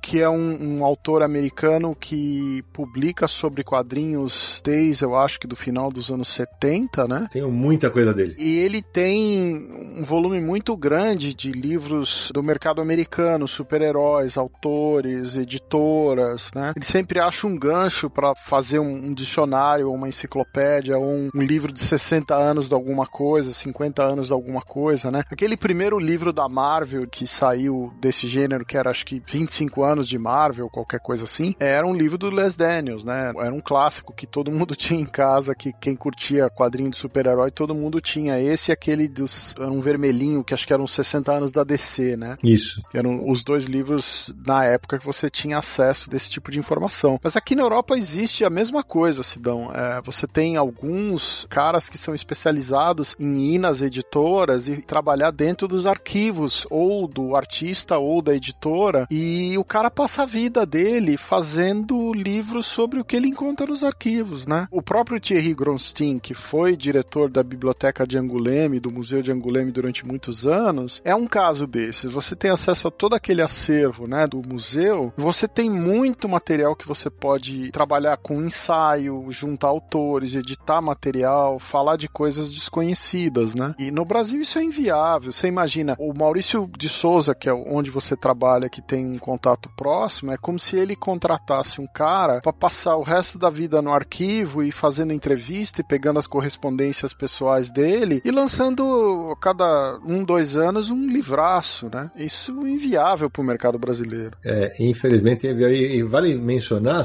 que essa estrutura da França, da, dos Estados Unidos também, a Itália também tem muito livro, tem muito livro sobre a Bonelli. A Bonelli tem um monte de livros. A Bonelli lança um livro por semana sobre os personagens, sobre os 70 anos de Tex. Isso, e tem história da editora, e basicamente, às vezes, às vezes, muitas vezes, o mesmo esquema. Uma outra editora lança material sobre a Bonelli. É uma estrutura de mercado que a gente não tem ainda, cara. Ô, Sidão, o livro do Little Nemo que você comentou, ele é curioso porque ele republica toda a obra do Little Nemo, que sai em jornais, né? Tabloides de jornais. Uhum. Então reúne todas essas histórias em quadrinhos. Mas o livro não é só uma coletânea dos tabloides. O início é tipo, sei lá, 120 páginas de como se fosse um livro. A biografia do autor, o histórico, as influências. Aí depois disso, reúne os tabloides. Então é um, é um misto entre quadrinhos e livro também. Exatamente isso. Do Alex Brown, né? Tem um outro livro do Crazy Cats que é no mesmo estilo. Uma parte teórica de 100 páginas, depois reproduções. É óbvio que no caso do Crazy Cat não é toda a produção, né? Mas é um livro também grande. Eu tenho é, no mesmo tamanho do Little Nemo. Você, enquanto o Nobu falava, eu tava dando busca aqui, cara, eu não sabia. O Les Daniels morreu em 2011, cara. Não lembrava disso também. Olha, eu não sabia. Já faz 10 anos que ele tá morto, 5 de novembro. Será que nós não fizemos obituário disso no universo HQ? Rapaz, eu acho que não. Tem um livro que é, só pela história em si é fenomenal, é um livro ilustrado, na verdade, e que teve a versão nacional, que é o Bill the Boy Wonder, né? The Secret co-creator of Batman. E ganhou até um documentário, porque o autor, o Mark Tyler Nobelman, ele começou a se interessar, começou a pesquisar e ele foi até o ponto, né, de encontrar a família, encontrar os descendentes e começar uma campanha para descer para Warner para reconhecerem o autor como o co-criador do Batman, né? O Bill Finger. E no fim conseguiram. Ele tem que recebe os créditos hoje, né? E essa história mostra como se escreve um livro por meio de muita, mas muita pesquisa, entrevista. Ele fez um trabalho de detetive. É fácil fascinante essa história que dá origem a esse trabalho. Até por isso, né, Naranjo, é importante voltar ao assunto que você está comentando um pouco antes, que é, ah, ninguém recebe para fazer um livro, né? Não existe um pagamento. Porque isso é, é, muita dedicação que você precisa. Você tem que parar, você demora meses escrevendo, você viaja, você entrevista, você tem que ir em arquivos, então toma um tempo muito grande. Para você fazer um livro bem feito, com uma pesquisa bem fundamentada, você precisa se dedicar a isso. Isso não dá para você se dedicar a isso de uma maneira apropriada se você não estiver recebendo por isso, porque como é que você vai viver durante o tempo da escrita do livro, né? Exato, e a gente no post sobre esse episódio vai ter um monte de links e tal, é, mas um link que eu vou pedir pro, pro Samir colocar, a gente já citou o Guilherme Smith aqui, tem um texto dele chamado 10 livros para estudar quadrinhos em português. Então aí ele, ele cita o, o quadrinhos de arte sequencial do Will Eisner e também o Narrativas Gráficas, ele cita os três do Scott McCloud, que é Desenhando os Quadrinhos, Reinventando os Quadrinhos e Desenhando Quadrinhos, ele cita da série Debates, né? O Shazam da Vermoia, o, o Apocalípticos Integrados do Humberto Eco e o Comics da Imigração na América do John Apple e Selma Apple. E para terminar, ele cita os do Gonçalo Júnior, A Guerra dos Gibis e Maria Erótica e o Clamor do Sexo. Aí tem link para os livros da editora Marca de Fantasia, da Marsupial e da Criativo, gente que tem investido nisso. Aliás, a Marca de Fantasia é uma editora que publica também vários livros sobre o assunto, inclusive disponibiliza digitalmente no site deles. Muitas que está esgotado, impresso, você pode encontrar digital, algumas não, então algumas estão esgotadas mesmo. Mas esses que você mencionou, quadrinhos e arte sequencial e narrativas gráficas do Will Eisner, os livros do Scott McCloud, que é Desvendando Quadrinhos, Reinventando e Desenhando Quadrinhos, eles já abordam a linguagem em si, né? Eles são dedicados a, a explicar para quem está lendo como funciona quadrinhos, quais são as alternativas que autores usam para contar uma história em quadrinho, então explica mais sobre a mídia em si, a linguagem da mídia em si. E aí também entra uma série de outros livros que abordam temas similares. Então, existem livros que é só como escrever roteiros em quadrinhos, por exemplo. Aí tem a Bíblia do Roteiro de Quadrinhos, que é do Alexandre Lobão, Jean Danton e Leonardo Santana, da Tagore Editora. Recentemente saiu no Brasil Escrevendo para Quadrinhos, que é do Brian Bendis, saiu pela WMF Martins Fontes. E aí tem também alguns falando sobre desenhar quadrinhos, né? Então tem o livro Como Desenhar Quadrinhos no Estilo Marvel, que é do Stan Lee do Sol Buscema, que também saiu pela Martins Fontes. Então aí já a, começam a abordar áreas específicas da produção de quadrinhos, né? Sim. E Samir, agora no começo de setembro, a gente noticiou no Universal aqui, o Nara fez uma nota sobre dois livros sobre quadrinhos que são dos professores universitários Ciro Inácio Marcondes, que esteve aqui conosco no Confins, e o Raimundo Lima Neto, que estão lançando dois livros, eles são do, da equipe da, do Raio Laser, abraço para eles. O Ciro está lançando o Zip, Quadrinhos e Cultura Pop, que são os artigos dele, e o Lima Neto está lançando Lendas Inventadas. Ambos estão saindo pela editora Marte, do Márcio Paixão, que esteve aqui conosco no episódio sobre o Colim. Então, quer dizer, tem muita coisa sendo fomentada, né? E começando a sair. Na verdade, eu estou lendo aqui no Universal aqui que a distribuição é da editora Marte. Ainda nessa área de partes específicas dos quadrinhos, a Chris Petter escreveu um livro chamado O Uso das Cores, que saiu pela Marsupial, editora já mencionada aqui. Inclusive, a Chris Petter participou com a gente de um episódio do Confis sobre coloração nos quadrinhos, né? Então tem um livro sobre isso. Então, assim, tema para falar sobre quadrinhos e suas áreas não, não faltam. Não, e a Cris lançou primeiro independente e depois pela Marsupial. É. Lembrando, posso citar uma autora, então? Manda. A Bárbara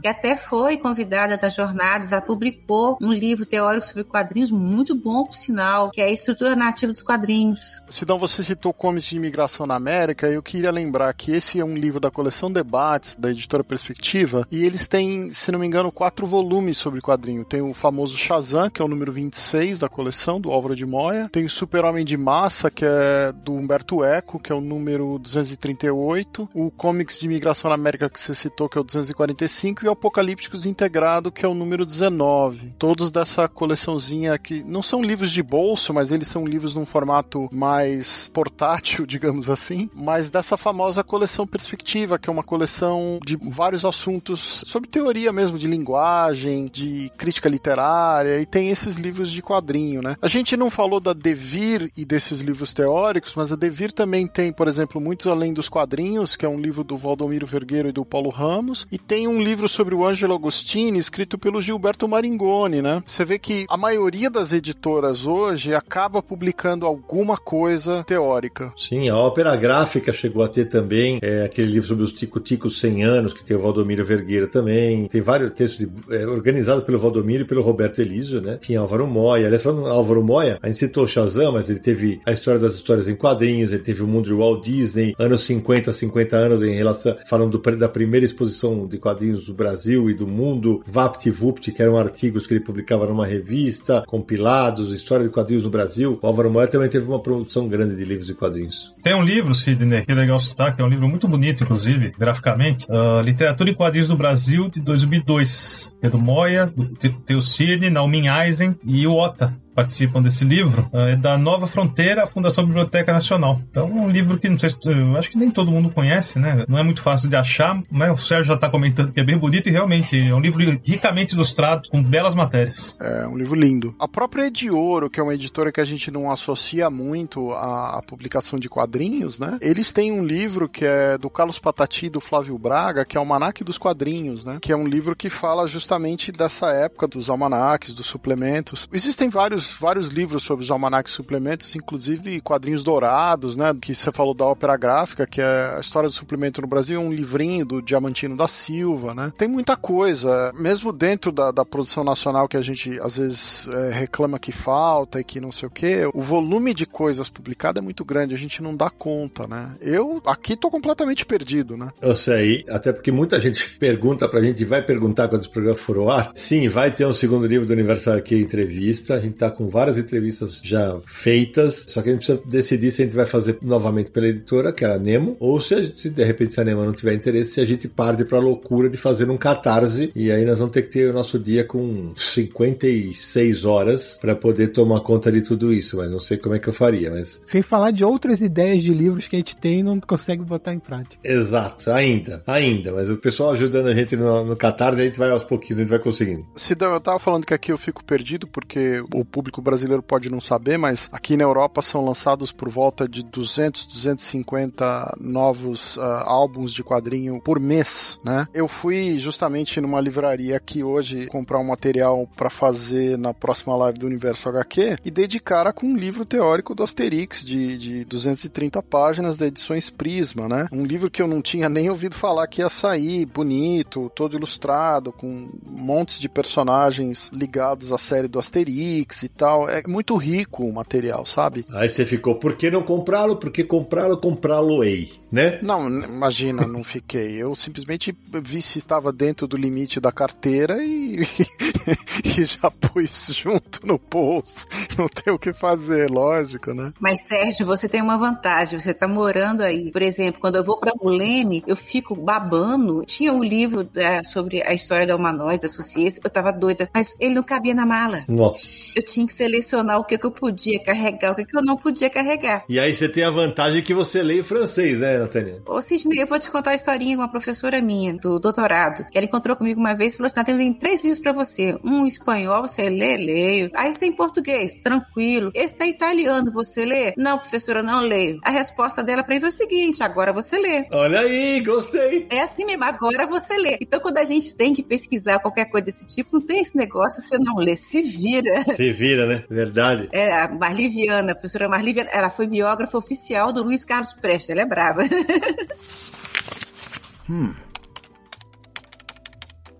Natan, a gente tá chegando perto do final do programa e eu queria que você falasse, você citou várias obras de mulheres, como é que é a presença feminina nesse universo hoje? A gente tem uma quantidade muito boa de mulheres trabalhando com isso. Você, citou aqui duas obras que são, é que a Lalunha está participando, que é Mulheres em Quadrinhos, que ela fez com a Dani, e Quadrinhos dos Estados Unidos, né? Ela tem se destacado como pesquisadora. Você tem pesquisadoras de quadrinhos como a Daniele Barros, que trabalha com quadrinhos eh, ligados a, a fanzines, educação e também na área dela, que é a área de saúde, né, de biologia. Você tem trabalhos na área da química. Eu vi outro dia uma apresentação de duas moças que trabalham, pesquisam com química e quadrinhos na educação. Agora tem que lembrar o nome delas. Fugiu completamente. A Fiocruz está fazendo, em parceria com outros grupos de pesquisa, um evento toda quinta-feira em que eles estão levando pessoas que trabalham com quadrinhos e ciências para falar. E dentro da programação, metade das palestrantes são mulheres, isso envolvendo na área de ciências. Você tem produto para tudo quanto é lado. Área de humanas, exatas, na área de saúde, tem mulheres produzindo um material muito bom. Eu acredito que na aspas, na associação, a gente deve ter aí uma média de 45% das participantes de pesquisadoras, 45% de pesquisadoras. E tem entrado mais mulheres até do que homens, né? Se associado mais mulheres do que homens. E eu, muito engraçado, há pouco tempo eu participei de uma live e eu recebi uma mensagem no Instagram de uma moça que ela ficou interessada porque ela está formando em história, agora estava no último período dela praticamente, e ela durante toda a faculdade, ela tinha vontade de trabalhar com quadrinhos, mas ela não sabia que podia. Ela não sabia que podia. Né? Na universidade dela, ela me falou qual, onde ela estava, que não tem ninguém que trabalhava com quadrinhos, e ela não sabia que ela poderia trabalhar com quadrinhos e que ela pensa em fazer isso a partir de agora, né? Então, é uma questão também, hoje a gente tem tido pessoas se interessando em pesquisar quadrinhos, né, que não era o seu objeto original de estudo, a partir disso, a partir de é, apresentações que são feitas em congressos, que aparecem em congressos, por exemplo, de história, de sociologia, de medicina. Né? Você tem pessoas que passaram a se interessar a partir daí, com a pandemia, a multiplicação de encontros online, né? congressos agora feitos de forma digital. Você tem gravações, programas no YouTube que estão atraindo as pessoas para essa área. E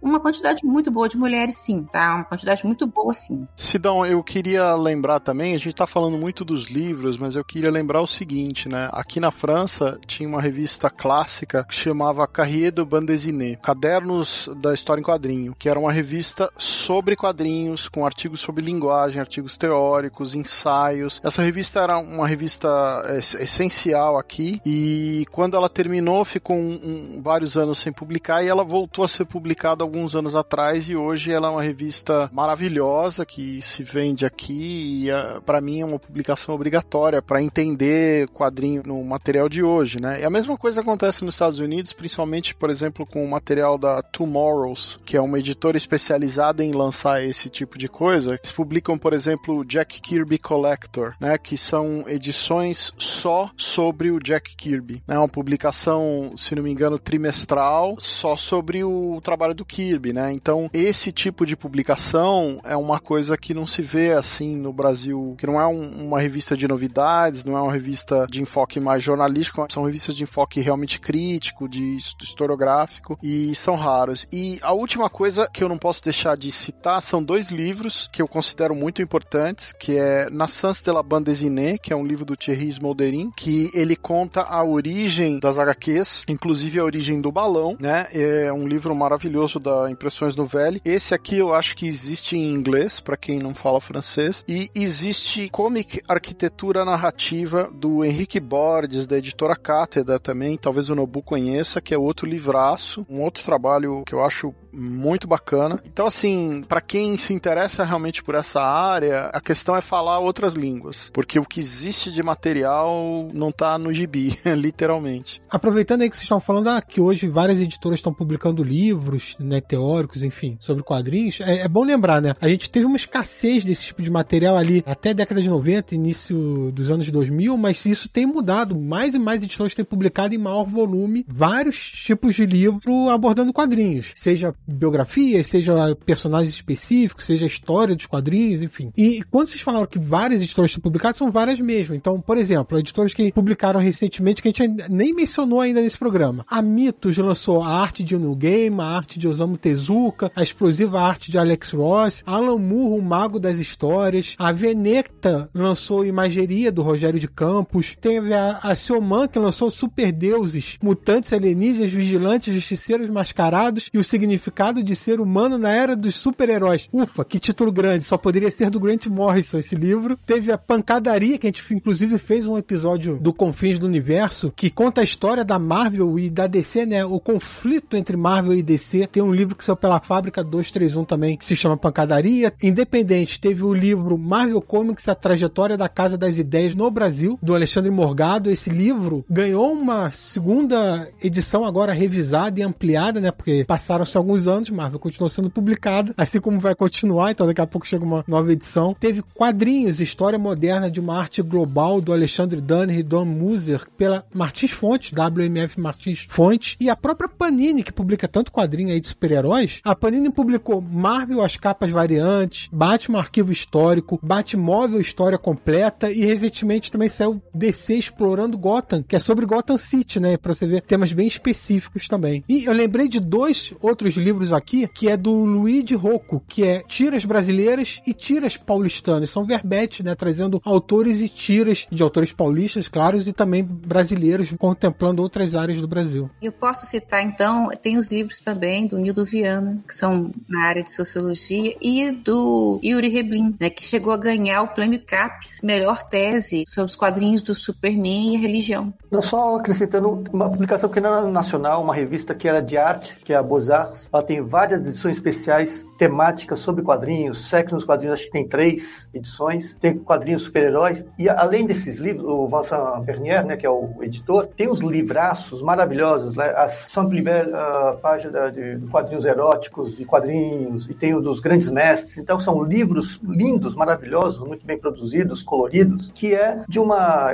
revista, uma publicação que não era de quadrinhos, mas ultimamente tem se dedicado muito a quadrinhos. Né? Então esse reconhecimento também eu acho que é legal. Essa revista Beaux-Arts, ela antigamente só falava de artes plásticas, artes visuais, e começou, acho que deve ter dado muito certo, né? E tem vários outros dossiês, tem um de mangá, tem um que saiu recentemente também, que é sobre uh, quadrinho erótico. Então é um material bastante interessante e está acessível aqui também no Brasil. Acho que tem, parte dele é, você encontra, né, em algumas livrarias aqui no Brasil, não precisa mandar importar, assim. Nobu, eles publicam, se não me engano, quatro ou cinco especiais sobre quadrinho no ano. É porque eu coleciono a, a, justamente esses especiais que você está citando. Ah, certo. Eu tenho alguns também. Pela facilidade que eu tenho aqui, é maravilhoso mesmo.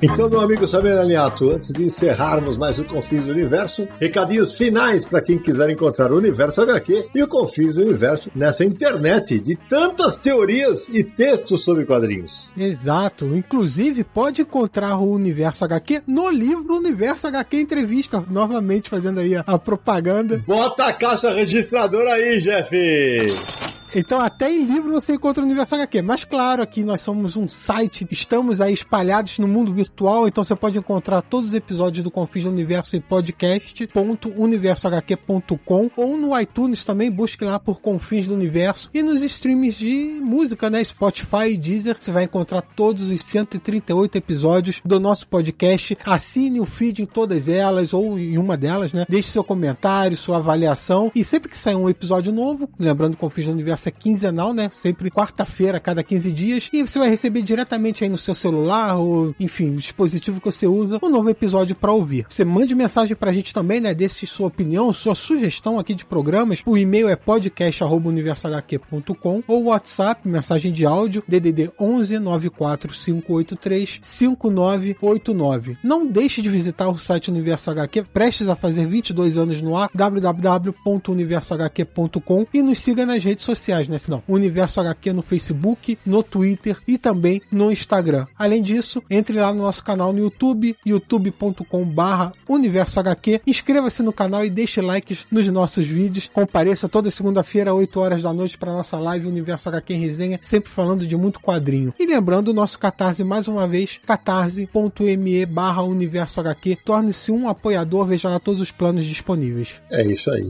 Natânia Nogueira, minha querida, muitíssimo obrigado obrigada por ter emprestado os seus conhecimentos durante essas horas pra gente. Foi uma alegria ter você aqui. Obrigado por trazer tanta informação bacana para nós. É, o prazer foi meu. Eu aprendi muito com vocês hoje. Acredito que a recíproca foi muito mais verdadeira do nosso lado. Aprendemos demais hoje. Meu caro Nobu Shinen, é tempo que a gente não conversava. Vamos retomar essas publicações aí no, no Universo HQ para falar mais de livros sobre quadrinhos. Vamos voltar a estreitar esses laços aí. Brigadaço, Nobu, por tanta informação valiosa você trouxe para quem ouve Confis Universo. Bom, eu agradeço demais esse convite, sempre é uma honra, né, conversar com pessoas que manjam muito de quadrinhos, a gente fica até meio, caramba, eu vou fazer besteira, mas foi fantástico, foi uma conversa muito boa, foi uma oportunidade de a gente renovar o contato e foi até um papo longo, né, então foi bom. Então agradeço a todos, né, pelo convite, agradeço a oportunidade de falar sobre uma coisa que eu gosto muito, que é quadrinhos e livros sobre quadrinhos. Valeu demais. Marcelo Naranjo, suas despedidas. Então, muito obrigado aos convidados, foi muito bacana ouvir vocês vocês, Nobu, Natânia, agradeço mesmo. Obrigado aos meus amigos, obrigado aos ouvintes. E sabe o que eu vou fazer agora? Eu vou separar livros sobre quadrinhos que me deu aquela vontade.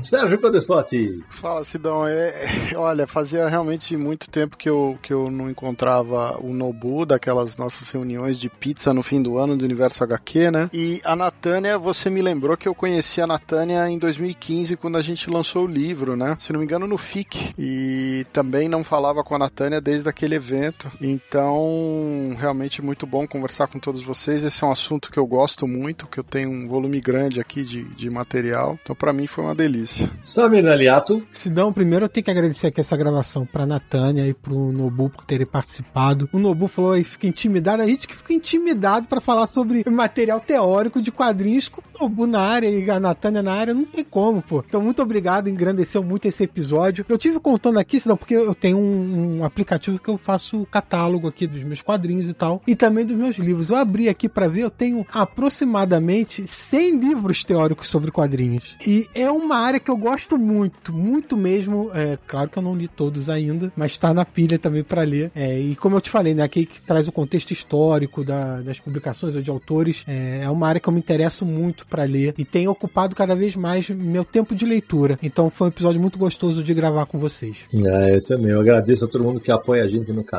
Ao Evaldo, que infelizmente não conseguiu falar conosco, né? Por problemas da conexão dele. Agradecer especialmente a Natânia e o Nobu pela participação. Quando a gente fala que a gente escolhe direitinho os convidados, olha só o nível dos convidados do Confins do Universo, né? Agradecer ao Sérgio Naranja e Samir. E eu vou terminar me despedindo e desejando que tenhamos mais e mais obras sobre quadrinhos no nosso mercado, porque acredite, todo mundo só sai ganhando com isso. E a gente se encontra no próximo episódio de Confins do Universo!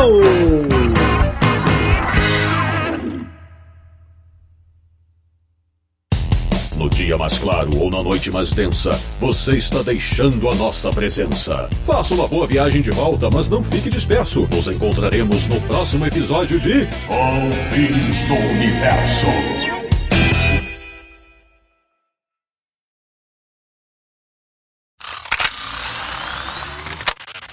De Petrópolis, no Rio de Janeiro, um cara que, assim como Scott McCloud, passa a vida desvendando os quadrinhos. Samir Naliato. Desgraçado do Sidney estraga minha abertura novamente. Puta que pariu.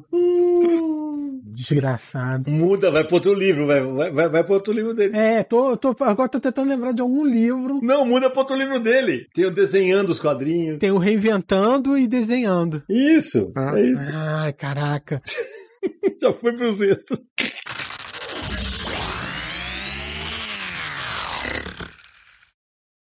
Este podcast foi editado por Radiofobia, podcast e multimídia.